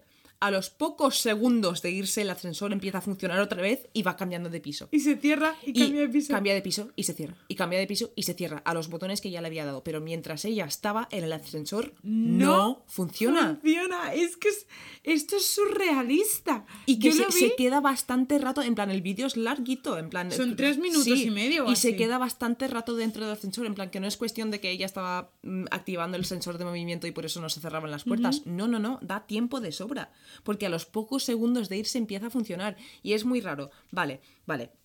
Voy a hablarte de las teorías de este vídeo, ¿vale? Porque la teoría más disparatada de esto que he encontrado, y me encanta y lo podemos hacer en tu finca, ¿vale? Eh, es que estaba jugando al juego del ascensor, ¿vale? Esto es una leyenda urbana de China, ¿vale? Que A verás tú. supuestamente te permite entrar a otra dimensión. Chicos, sí, a otra dimensión, sí. Y la Vale. mía encima tiene dos puertas. En una estamos aquí y en otra estamos allá. Qué mal rollo. Bueno, lo tenemos que hacer. Bueno, pues tengo aquí las reglas, ¿eh? Eh, esto es algo que salió de internet, ¿vale? Y se piensa que por el interés de esta mujer en Tumblr y tal, porque tenía, ya luego Sí. hablaremos de su Tumblr, conocía el ritual y quiso probarlo y eso es lo que estaba haciendo en el vídeo, ¿vale? El ritual te lo voy a explicar. Vale, subes el ascensor, tienes que, flipando, tienes que ¿eh? empezar en el primer piso, Esto ¿vale? no lo sabía yo. Tienes que empezar en el primer piso, ¿vale? Subes al ascensor. Vale. Tienes que irte al cuarto piso. No te bajes todavía, ¿vale? Te vas al cuarto piso, ¿vale? Del cuarto te vas al segundo. Del segundo al sexto. Y luego vuelves al segundo, ¿vale? Una vez estás en el segundo piso, tienes que subir al sexto piso. Una vez estás en el sexto, vuelves al segundo, ¿vale? Haces como un pi pa pa entre el, el segundo, el sexto, el segundo, el sexto, el segundo, el sexto. Y luego subes al décimo, ¿vale? No tengo décimo. ¿No tienes décimo? Somos siete. Pues tenemos que encontrar uno con 10. Vale. Una vez estés en el décimo, presiona el botón del quinto piso. Cuando llegues al piso quinto, puede que suba una mujer contigo al ascensor. ¿Qué? No la mires, no la hables, no la toques. Mira al rincón, no, no la mires, ni se te ocurre mirarla. ¿Vale? Ahora tienes que ir al piso primero. Si el ascensor te lleva al primer piso, bájate y no mires hacia atrás. Pero si empieza a subir y te lleva al décimo piso, has logrado entrar a la otra dimensión. Si te bajas del ascensor, la mujer te preguntará a dónde vas. No le contestes. En esta dimensión no hay gente y si miras por las ventanas solo puedes ver como una cruz roja en la distancia. Y para poder volver hay que hacer el ritual al revés. Estoy llorando. Estoy llorando. Estoy llorando. Esto obviamente es un juego de internet y de tal, ¿vale? Pero, tía, tal cual me lo has contado, en plan, estoy llorando real, ¿a que sí, Kira? Sí. Me meo, qué fuerte. Sí, pues hay mucha gente que piensa que estaba intentando hacer eso cuando le daba los botones y tal o algo así. Es una tontería, ¿vale? Pero me, me pareció muy interesante y quería incluirlo porque me, me dio un poco de mal rollo también. A ver, total. ¿Tú lo harías conmigo? Sí. A ver, pero tú no me... Tú y yo esposadas. Claro. En plan, no, no tú y yo No, juntas. esposadas no, que veo que tú te intentas echarte a correr y yo, Jessica, que no. Que no, que no, yo me fío de ti, pero... Vale. ¿Y si cambiamos de, de esto y tú sí, yo no, y nos quedamos solas y morimos en otra Ay, dimensión? Jessica, por favor. Bueno, volviendo al vídeo, ¿vale? El vídeo que sacaron, que está en YouTube, lo podéis buscar. Si buscáis Elisa Lam Ascensor, seguro que sale. Resulta que fue editado, ¿vale? Eh, el vídeo se hizo un poco más lento, ¿vale? Un, un pelín más lento. Ah, vale, editado a Sí, propósito. sí, ah, vale, pensaba que era... la policía lo editó. ¿qué? No, no, no. Eh, era un poco más lento de lo que debería de haber sido y además cubrieron la fecha y la hora, me imagino, para, por la investigación. Y falta un minuto entero del vídeo que se quitó de manera que casi ni se nota. No se nota. Sí, sí, sí, eso se, lo analizaron, ¿vale? El vídeo se hizo súper viral y la gente empezó a tener teorías, ¿vale? Las teorías van desde lo que te he dicho antes, eh, o un brote psicótico, hasta que se había tomado éxtasis. Según un experto en lenguaje corporal, su comportamiento era de una persona que había tomado drogas duras o de una persona teniendo un brote psicótico, ¿vale? A ver, yo a esta mujer de drogas duras no me la veo. No, yo. y además luego eh, ya veremos, porque se sabe lo que comió y todo eso. Eh, algunos clientes, eh, bueno, están, siguen buscándola, ¿no? Y con el paso del tiempo, o sea, pasó un par de semanas, tal. Algunos clientes descubrieron que el agua del grifo salía con poca presión, negra y con un sabor extraño, ¿vale? Eh, es ahora sí, si algún día ves que el agua de tu grifo sale negra, no creo que lo mejor sea probarlo para ver su sabor. Mm, no lo hagáis, ¿vale? A ver, tía, No bebáis agua negra, No. ya está. a ver, al menos déjala correr, ¿sabes? Hasta que salga normal, no sé. Tal cual. Bueno, pues.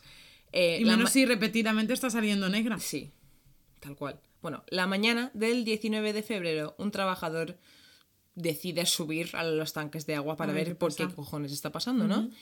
Y eh, eh, arriba del edificio tenían cuatro tanques de 3.785 litros cada uno, ¿vale? Que abastecían el edificio. Y los cuatro estaban en la azotea. Y para llegar a ellas se necesitan llaves, además de códigos de seguridad que únicamente tienen los empleados, ¿vale? Además, los tanques no tienen un acceso fijo a su interior y los empleados tuvieron que llevar una escalera para poder mirar dentro. Que hay una foto. hay Exacto, una foto hay de la foto, escalera sí. y de ellos ahí asomados. Pues dentro de uno de los tanques encontraron el cuerpo de Elisa Lam. O sea, muy fuerte.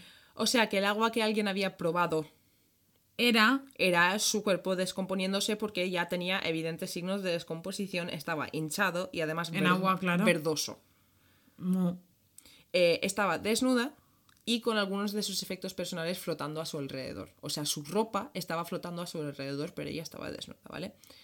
En la azotea no habían cámaras de seguridad, ¿vale?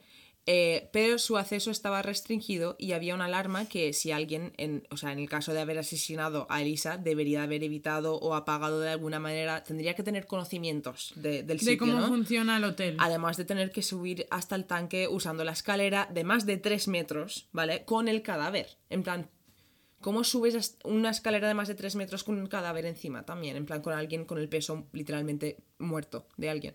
O sea, Es- parecía es- poco probable. Es ¿vale? muy rocambolesco, ¿eh? Eh, la opción de que fuera la propia Elisa la que se hubiese arrojado dentro también era complicada porque la tapa del depósito pesaba demasiado y los bomberos, los propios bomberos, tuvieron que hacer un orificio en la parte de al lado del tanque para poder extraer el cadáver. Sí, No, o sea, que quitar la tapa mal. Mm, tal cual. Vale, pues 10 días después, ¿vale? Declaran que había sido un ahogamiento accidental. Pero tardaron cuatro meses en sacar la autopsia, ¿vale? Lo cual es extrañísimo. Además, en la autopsia se ve como... O sea, vale, he de decir que yo cuando investigué este caso me leí la autopsia entera y no se lo recomiendo a nadie porque está en internet y se puede leer, tú puedes leer las cosas que pusieron y yo esto lo vi con mis ojos y, y se ve como primero pusieron que fue un accidente, ¿vale? En lo de las causas pusieron accidente, luego lo tachan para poner causa no determinada y luego vuelven a tachar eso para volver a poner accidente. ¿Qué dices? Sí, y al final se quedó como accidente. Y esto está online, se puede leer entero, ¿vale? Mm, No te creo. sí, sí, sí, sí, sí, es una cosa muy rara, en plan que se ve que primero en donde el hueco donde tiene que ir algo pone accidente tachado y luego arriba pone causa no determinada tachada y luego al final pone accidente. Tía, no te creo. Es muy, es muy vasto esto, ¿no? Sí, bueno. Hay eh, dinero por detrás. Seguro. Bueno, encontraron eh, trazas de sus medicamentos para su, su condición en su sangre, o sea que sí que se estaba medicando, eh, aunque según la autopsia no se, no se can- pudo contabilizar cuánta la cantidad que tenía debido a la falta de muestras que se habían diluido con el agua y que se había de- Ya. decompuesto, ¿vale? Vale. Pero al menos sí que sabían que se la había tomado recientemente. No se Exacto. sabe la cantidad. Vale, y aquí es lo único que tiene la policía. En plan, no en- tienen su Tumblr, en plan, tienen todas estas cosas, ¿vale? Y además lo del Tumblr se me olvidó apuntarlo aquí, pero te lo. Te lo da mucho mal rollo. Pero primero te quiero comentar algunas teorías, ¿vale? Sí, porque hay un montón y hay cosas súper random. Sí. Yo tengo aquí Que no puede ser. dos de mis teorías favoritas. Bueno, Sí. Eh, una teoría popular que ya ha sido, ya lo han desmentido que no, que no, pero aún así me parece muy extraño y me parece que podría ser como una tapadera para otra cosa. Eh, es que justo durante esa época había un brote de tuberculosis bastante eh, fuerte en la ciudad, había mucha gente, es lo que hablábamos antes, mucha depresión, mucha gente por la calle, no tenían sanidad, tal.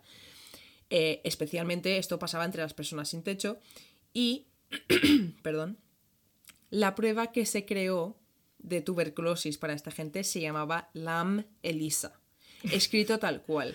Y esto significa, según los científicos tal, significa, es una, eh, ¿cómo se dice? Eh, an- ah, mm, son siglas de lipoarabimonan enzyme linked immunosorbent assay. O sea, LAM ELISA. Eh, Bueno. Y mucha gente empezó a decir que Elisa se había utilizado como arma biológica y ¿Qué que dices? sí, porque además ella, como he dicho antes, había estudiado en la Universidad de British Columbia, ¿no? Sí. Que tiene un centro, de hecho, el centro de investigación de tuberculosis mejor, me- más en plan con más tal del mundo, sí. ¡Qué famoso. casualidad! Sí. Y también otra teoría, porque esto ya hicieron análisis de su sangre y Elisa no tenía tuberculosis, en plan, no tenía nada de Claro. eso. Es- Entonces no tiene ¿Cómo lo, lo ligas? Sí, exacto. Vale. Y luego otra teoría que necesito ver esta película contigo, Jessica, ¿vale? Es que Vale. la gente ha encontrado muchos parecidos muy, muy creepy entre la muerte de Elisa Lam y la película japonesa Dark Water del 2002, ¿vale? Que esta película ha sido adaptado con actores estadounidenses, el 2005 fue adaptado, porque claro, sabemos que la mayoría de personas son vagas y no quieren leer subtítulos, prefieren colonizar y robar el arte original.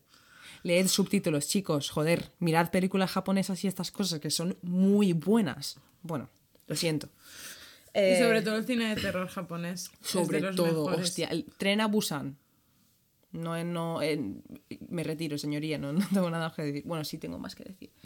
Eh, vale, bueno, pues la película está basada en un corto, ¿vale? Donde las dos personajes principales se llaman Dalia y Cecilia, ¿vale? La Black Dahlia La Hotel. Cecil, Cecilia, Cecil, o sea, conectar los hilos, por favor, chicos. Vale, Dalia es la hija, Cecilia es la madre. Vale, pues Eh, Que también tendría todo el sentido. Cecil estaba antes que la Sí. Negra. Bueno, pues un día se dan cuenta de que su casa, como que por el techo, se está, está saliendo como un tipo de agua negra, ¿no? Y resulta que los vecinos de arriba desaparecen. Y cuando van a su casa, la casa está inundadísima de agua negra y al final descubren que la hija pequeña de los vecinos había caído la torre de agua del edificio. Es que. Y eh, esta película es del 2002. Llegó a Estados Unidos en 2005. Y todo esto pasa en el 2013. Es que, no sé, tía. Además tiene escenas, esta película, muy particulares de una niña en un ascensor. Y además tiene escenas donde se ven los botones de los ascensores repetidamente, con algunos rotos, o escenas muy raras con gente apretando botones de ascensores. Tía, esto me. Pero entonces, ¿quién es el, eh, eh, el listo, por llamarlo de una manera, gilipollas? Que lo lleva a cabo, pero también hay cosas que esa persona no puede controlar. Como por ejemplo que el hotel se llame Cecil y que haya una Es que persona sincera- que en bueno. 1900 no sé cuánto. Es que sinceramente no sé por dónde tirar, tía. Y, y, y, y ya para terminar, algún apunte sobre esto. Eh, esta chica tenía, no sé si decir tiene, mm, tenía Tumblr, ¿vale? Vale. Eh, que eh, la última publica pues aparecía una chica normal por Tumblr compartiendo fotos bonitos con frases inspiradoras, tal, no sé qué, no sé cuántos. Y ah, pues resulta que se seguían subiendo posts a su Tumblr después de su muerte. ¿Qué dices? Sí, durante bastante tiempo, pero es que ¿sabes lo que pasa? Que los había programado. Eso te iba a decir. Son posts programados y su Tumblr sigue ahí para cualquier persona que quiere verlo y se me ha olvidado apuntarlo, pero Lo dejaremos en el Instagram, no os preocupéis. lo dejaremos en el Instagram. Pero básicamente eh, sigue activo su, su Tumblr, o sea, es, es algo bastante creepy. Yo entré a mirarlo, me daba un poco de mal rollo y... Pues no mola. No mola, tía. Y no, nunca hubo ningún sospechoso, tía. Ningún trabajador del hotel, nadie. Creo que sí que hubieron sospechosos, pero es que no tenían motivo, no, nadie encontraba ningún motivo, no, no fue, no habían abusos Tía. sexuales, tía, no había. Eh, ¿Sabes lo que te quiero decir? ¿Y tú qué crees? A ver, hay mucha gente que cree que fue algo del gobierno con lo de Eli- con lo de la Melissa, Es que, que eso es mucha realmente eso no era para tuberculosis, sino que era otra cosa, tal, no sé qué. No lo sé, yo creo que igual, te- igual aparte de bipolar, igual era esquizofrénica o algo, igual no había tomado bien su medicamento o algo, y pero es que, es que, vale, sí. ¿Cómo cojones llega ahí arriba? ¿Quién la mete? Es que ¿Cómo se mete? Ahí estamos. Tía, es como el caso de Kenika Jenkins, no sé si sabes quién es. No. Vale, pues es una chica que se va a una fiesta en un hotel, porque en Estados Unidos, cuando eres menor, se estila mucho irse a hoteles con Sí. DNIs falsos, alquilan una habitación y se hacen la fiesta ahí, porque como no pueden entrar Claro, en discotecas. claro, claro. Bueno, pues la, la tía iba borrachísima. La chi- bueno, tía tampoco, la chiquilla tenía 18 años. Hmm. Iba borrachísima, ¿vale? Desapareció, no la encontraron y la encontraron en una nevera del ¿Qué? hotel. ¿Vale? De estas neveras que tú abres y, Sí. y es una, como una habitación Sí. que teóricamente era, estaba, no estaba en funcionamiento. Sí. Pero para llegar ahí tenías que, como que la nevera tiene dos, dos, ah, dos puertas, ¿sabes? Sí. Y era como todo muy sospechoso y, entre comillas, no saben quién ha sido, Madre mía, es que. ¿sabes? Y, tía, son cosas muy concretas que tienes que saber de cómo funciona ese hotel o ese mecanismo de vigilancia. Falta un minuto del vídeo. ¿Qué pasaría en ese minuto del vídeo? Tal cual. Por cierto, eh, si os interesa, hay una miniserie en Netflix eh, que creo que se llama Escena, sí, Escena de crimen desaparición en el Hotel Cecil. Si os interesa, quiero verlo pronto. No lo he visto porque me quité Netflix hace poco, pero es que están sacando últimamente cosas que sí que quiero ver. Entonces, eso. Pero me parece... Muy fuerte todo lo del hotel. O sea, todo. Y el Es que vídeo. El vídeo es muy... El vídeo. El vídeo es muy creepy. Lo de las manos. Tenéis que verlo. Ese vídeo hay que verlo. Sí, sí, Porque es real. sí. Y eh, bueno, Imagínate Matías Prats sacándote eso a mediodía. Tal cual. Vale, vale. Hemos hablado de, De de muchas dos cosas. de las cosas más famosas del Hotel Cecil, hay muchísimas más. Eh, y claro, esto es un sitio que dijiste que se vendió en el 2014, ¿verdad? Sí. Vale, pues hasta el 2014 tú podías ir, en plan, mm, es un hotel, ¿no? Sí. Y tenía huéspedes después de todas estas cosas. Pues eh, mm, es un sitio, se considera el hotel más encantado de Los Ángeles, ¿vale? Y vengo a relatarte sí, sí. algunas cosas que han Este dicho capítulo va súper completo, ¿eh? completísimo. O sea, vais a tener sobredosis de fantasmas, chicos, porque vengo a contaros todas las cosas que los huéspedes del hotel eh, y testigos que trabajan ahí han dicho, bueno, que trabajaban ahí han, han llegado a ver y decir, ¿vale? Vale, Bueno. cuéntame cosas. Se conoce como el hotel más encantado de Los Ángeles y además es la inspiración, como he dicho antes, para la quinta temporada de American Horror Story, ¿vale? Vale. Eh, hay muchísimos testigos por parte de trabajadores, como que gente, como que huéspedes, en plan, de- o gente que pasa sin- simplemente por delante del hotel, de cosas extrañas y misteriosas, ¿vale? Venga, Vale, vamos pues, a ello. eh, la gente ha llegado a ver lo que parece ser, mm, lo que podría ser la Dalia negra sentada en la barra y además a la- las personas que cuentan esto dicen que cuando la ven, eh, pocos segundos después de verla, de verla se les cae la bebida encima sin tenerla en las manos, en plan como si hubiese un gato sentado ahí y hiciese ¡pum! con la bebida. ¿Qué ¿no? dices? Sí. Justo después de haber visto como su sombra, ¿no? Qué coincidencia, ¿no? Eh, también nadie quiere bajar al sótano, nunca, solo porque dicen que hay sombras que te persiguen, incluso te cogen con los brazos si estás solo. Tía, qué mal rollo. Muchos testigos dicen que cuando duermes a veces alguien se siente en tu cama Tía. y esto podría ser parálisis colectivo por las energías malas. ¿no? Eh, eh, se escuchan gritos y lloros de las habitaciones donde ha muerto gente. Las duchas se encienden solas y cuando vas a apagarlas se apagan solas y cuando tiras a salirte de la habitación se vuelven a enchufar. O sea que el fantasma te está vacilando ya. Eh, por la noche se escuchan pasos, eh, se escuchaban pasos por las habitaciones y los armarios de las habitaciones. De hecho, se han escuchado como ruidos que vienen de dentro de los armarios, como las perchas moviéndose, ¿no? ¿Sí? Y también puede pasar que llamen a la puerta desde dentro del armario. O a tu puerta y que no haya nadie cuando abras, ¿vale? Tía, lloro. A mí sí, eso me pasa algún día, me Sí. lloro. Algunos huéspedes del hotel eh, han llegado a decir que se despiertan en medio de la noche porque alguien le- o algo les ha quitado las sábanas.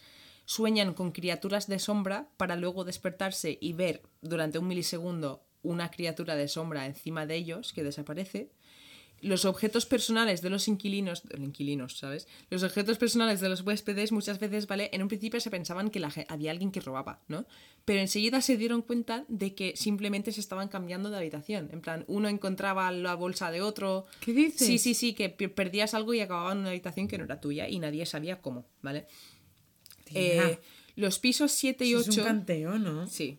Los, el séptimo piso y el octavo piso, ¿vale? Supuestamente son los más cargados de energía mala, ¿no? Y, si, Ya. y si caminas solo por ahí, se supone que sientes la respiración de alguien en tu cuello y se escuchan puertas y ventanas abriéndose. De hecho, las ventanas se abren solas. Y los accesos al techo, que siempre están cerrados, como he dicho antes con lo de Isalam, se conocen por abrirse solos con frecuencia.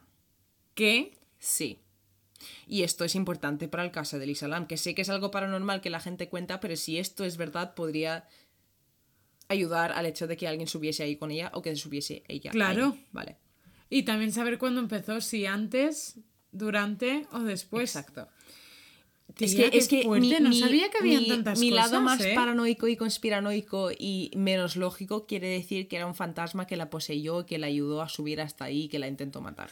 Pero bueno, no hablemos de eso, que la gente nos deja de escuchar.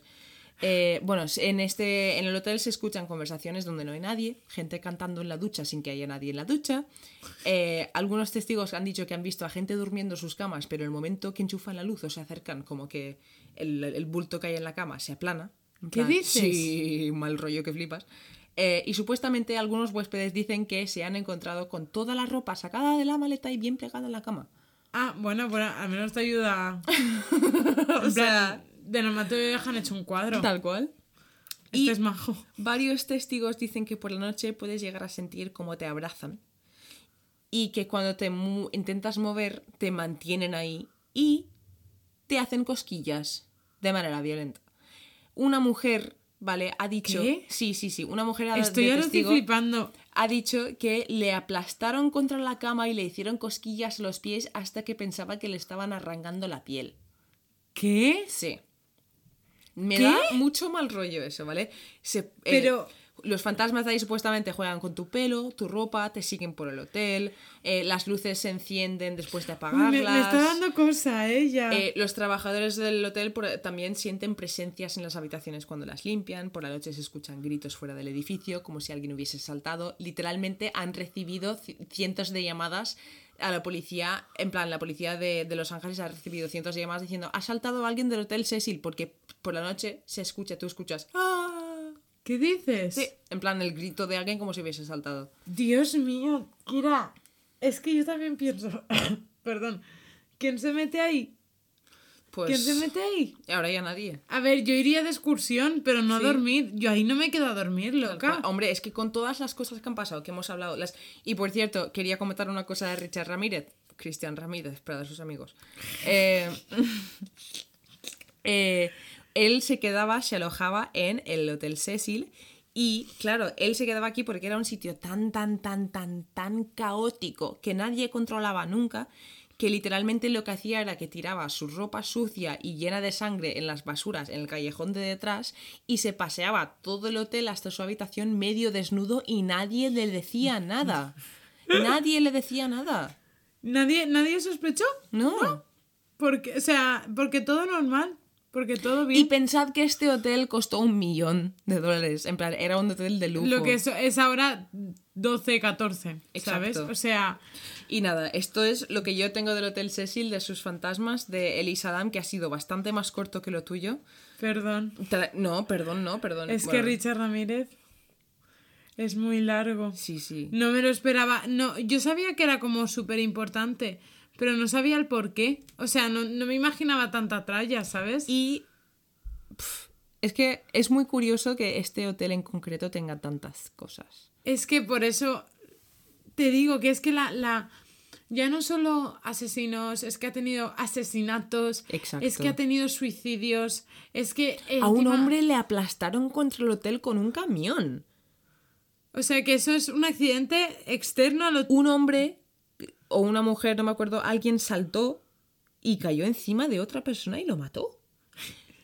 En plan, es que na- no, no, es, es muy interesante. Y, y como tiene tantas cosas el hotel y queríamos, sabíamos que queríamos hacer un capítulo de Richard Ramírez, sabíamos que queríamos hacer el Isalam, pues oye, todo en uno. Sí, y estoy como ahora como que lo he soltado todo y he perdido 30 kilos. Tal cual, Por lo tío. menos. Pero bueno, a ver, sí que es verdad que es que he encontrado muchas fuentes, tía, al menos en español, sobre Richard Ramírez, que tenían como las historias igual, pero a lo mejor el orden era distinto. Sí, es que como... ah, Entonces, sí, por eso quería hacer algo bien sí. y que estuviese todo bien, porque por ejemplo hay vídeos que a lo mejor en inglés tienen mucho más datos que son a lo mejor innecesarios y en español les faltan, ¿sabes? Pues por tenerlo todo en uno y si queréis información sobre esto, toma. Tal cual. ¿Sabes? No tenéis un vídeo de Elisa Lam de media hora, después no sé qué, no sé cuántos, aquí tenéis un podcast que os va a acompañar toda la santa mañana. Hostia, si llegáis a escucharlo todo, porque si, si escucháis este capítulo entero, os merecéis una medalla.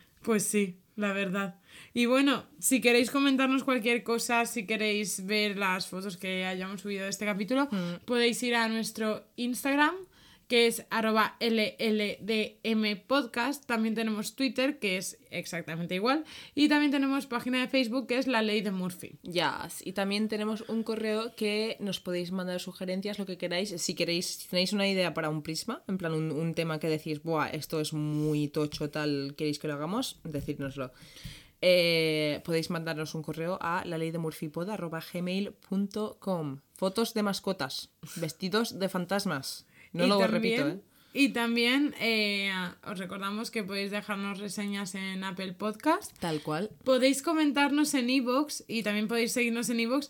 Y digo esto porque el capítulo más comentado fue el primer Prisma. Sí, que mm, quiero, quiero hacer un, un breve comentario, ¿vale? Nos, nos han dejado un comentario en el capítulo de, de, mm, del, del prisma de Alcácer y nos han comentado y nos han dicho que no hemos aportado nada nuevo al caso. Y yo quiero decir que es, es un comentario válido porque tiene totalmente toda la razón. No aportamos nada Pero que nuevo no al caso. intención. Nosotras no somos policía ni somos investigadores. En plan, nosotros no queremos, no estamos aquí para abrir un caso y, y decir, ¡buah! Lo hemos Sí, descubierto. me tal". faltaba a mí ahora. No, esto es una conversación nuestra y opiniones nuestras que si a alguien le interesa escucharlo, lo escuchará y si no, pues no. Es ¿sabes? como en vez de ver un documental sobre esto, lo escuchas. Exacto, tú Ya no ves un documental esperando que aporten cosas nuevas al caso. Efectivamente. Realmente, es, es- son puntos de vista. Así que por ahí también si queréis dejarnos algún comentario Tal a cual. nosotras, nos hacen feliz. Tal cual. Se puede dejar en anónimo si, nos, si os te quieres cagar en nosotras, pues también puedes hacerlo, tío. También. Y nada, nota. esperamos que os haya gustado. Estoy súper cansada, Tal cual. mi O voz sea, ha ido como bajando de sí, todo ¿eh? durante todo el capítulo porque pero estoy, estoy reventada súper cansada porque me ha explotado la cabeza de tal manera durante este Sí. capítulo que espero que no nos odiéis. Tal cual. Tal cual. Así que nada, espero que Hasta os la guste próxima, y nos vemos la semana chicos. que viene. Creo que es la, Chaito. Es la- eh, creo que esta es, es que no sabemos ni cómo tener una conversación normal para hacer una outro. Estamos despidiéndonos, pero ¿estamos locos o qué?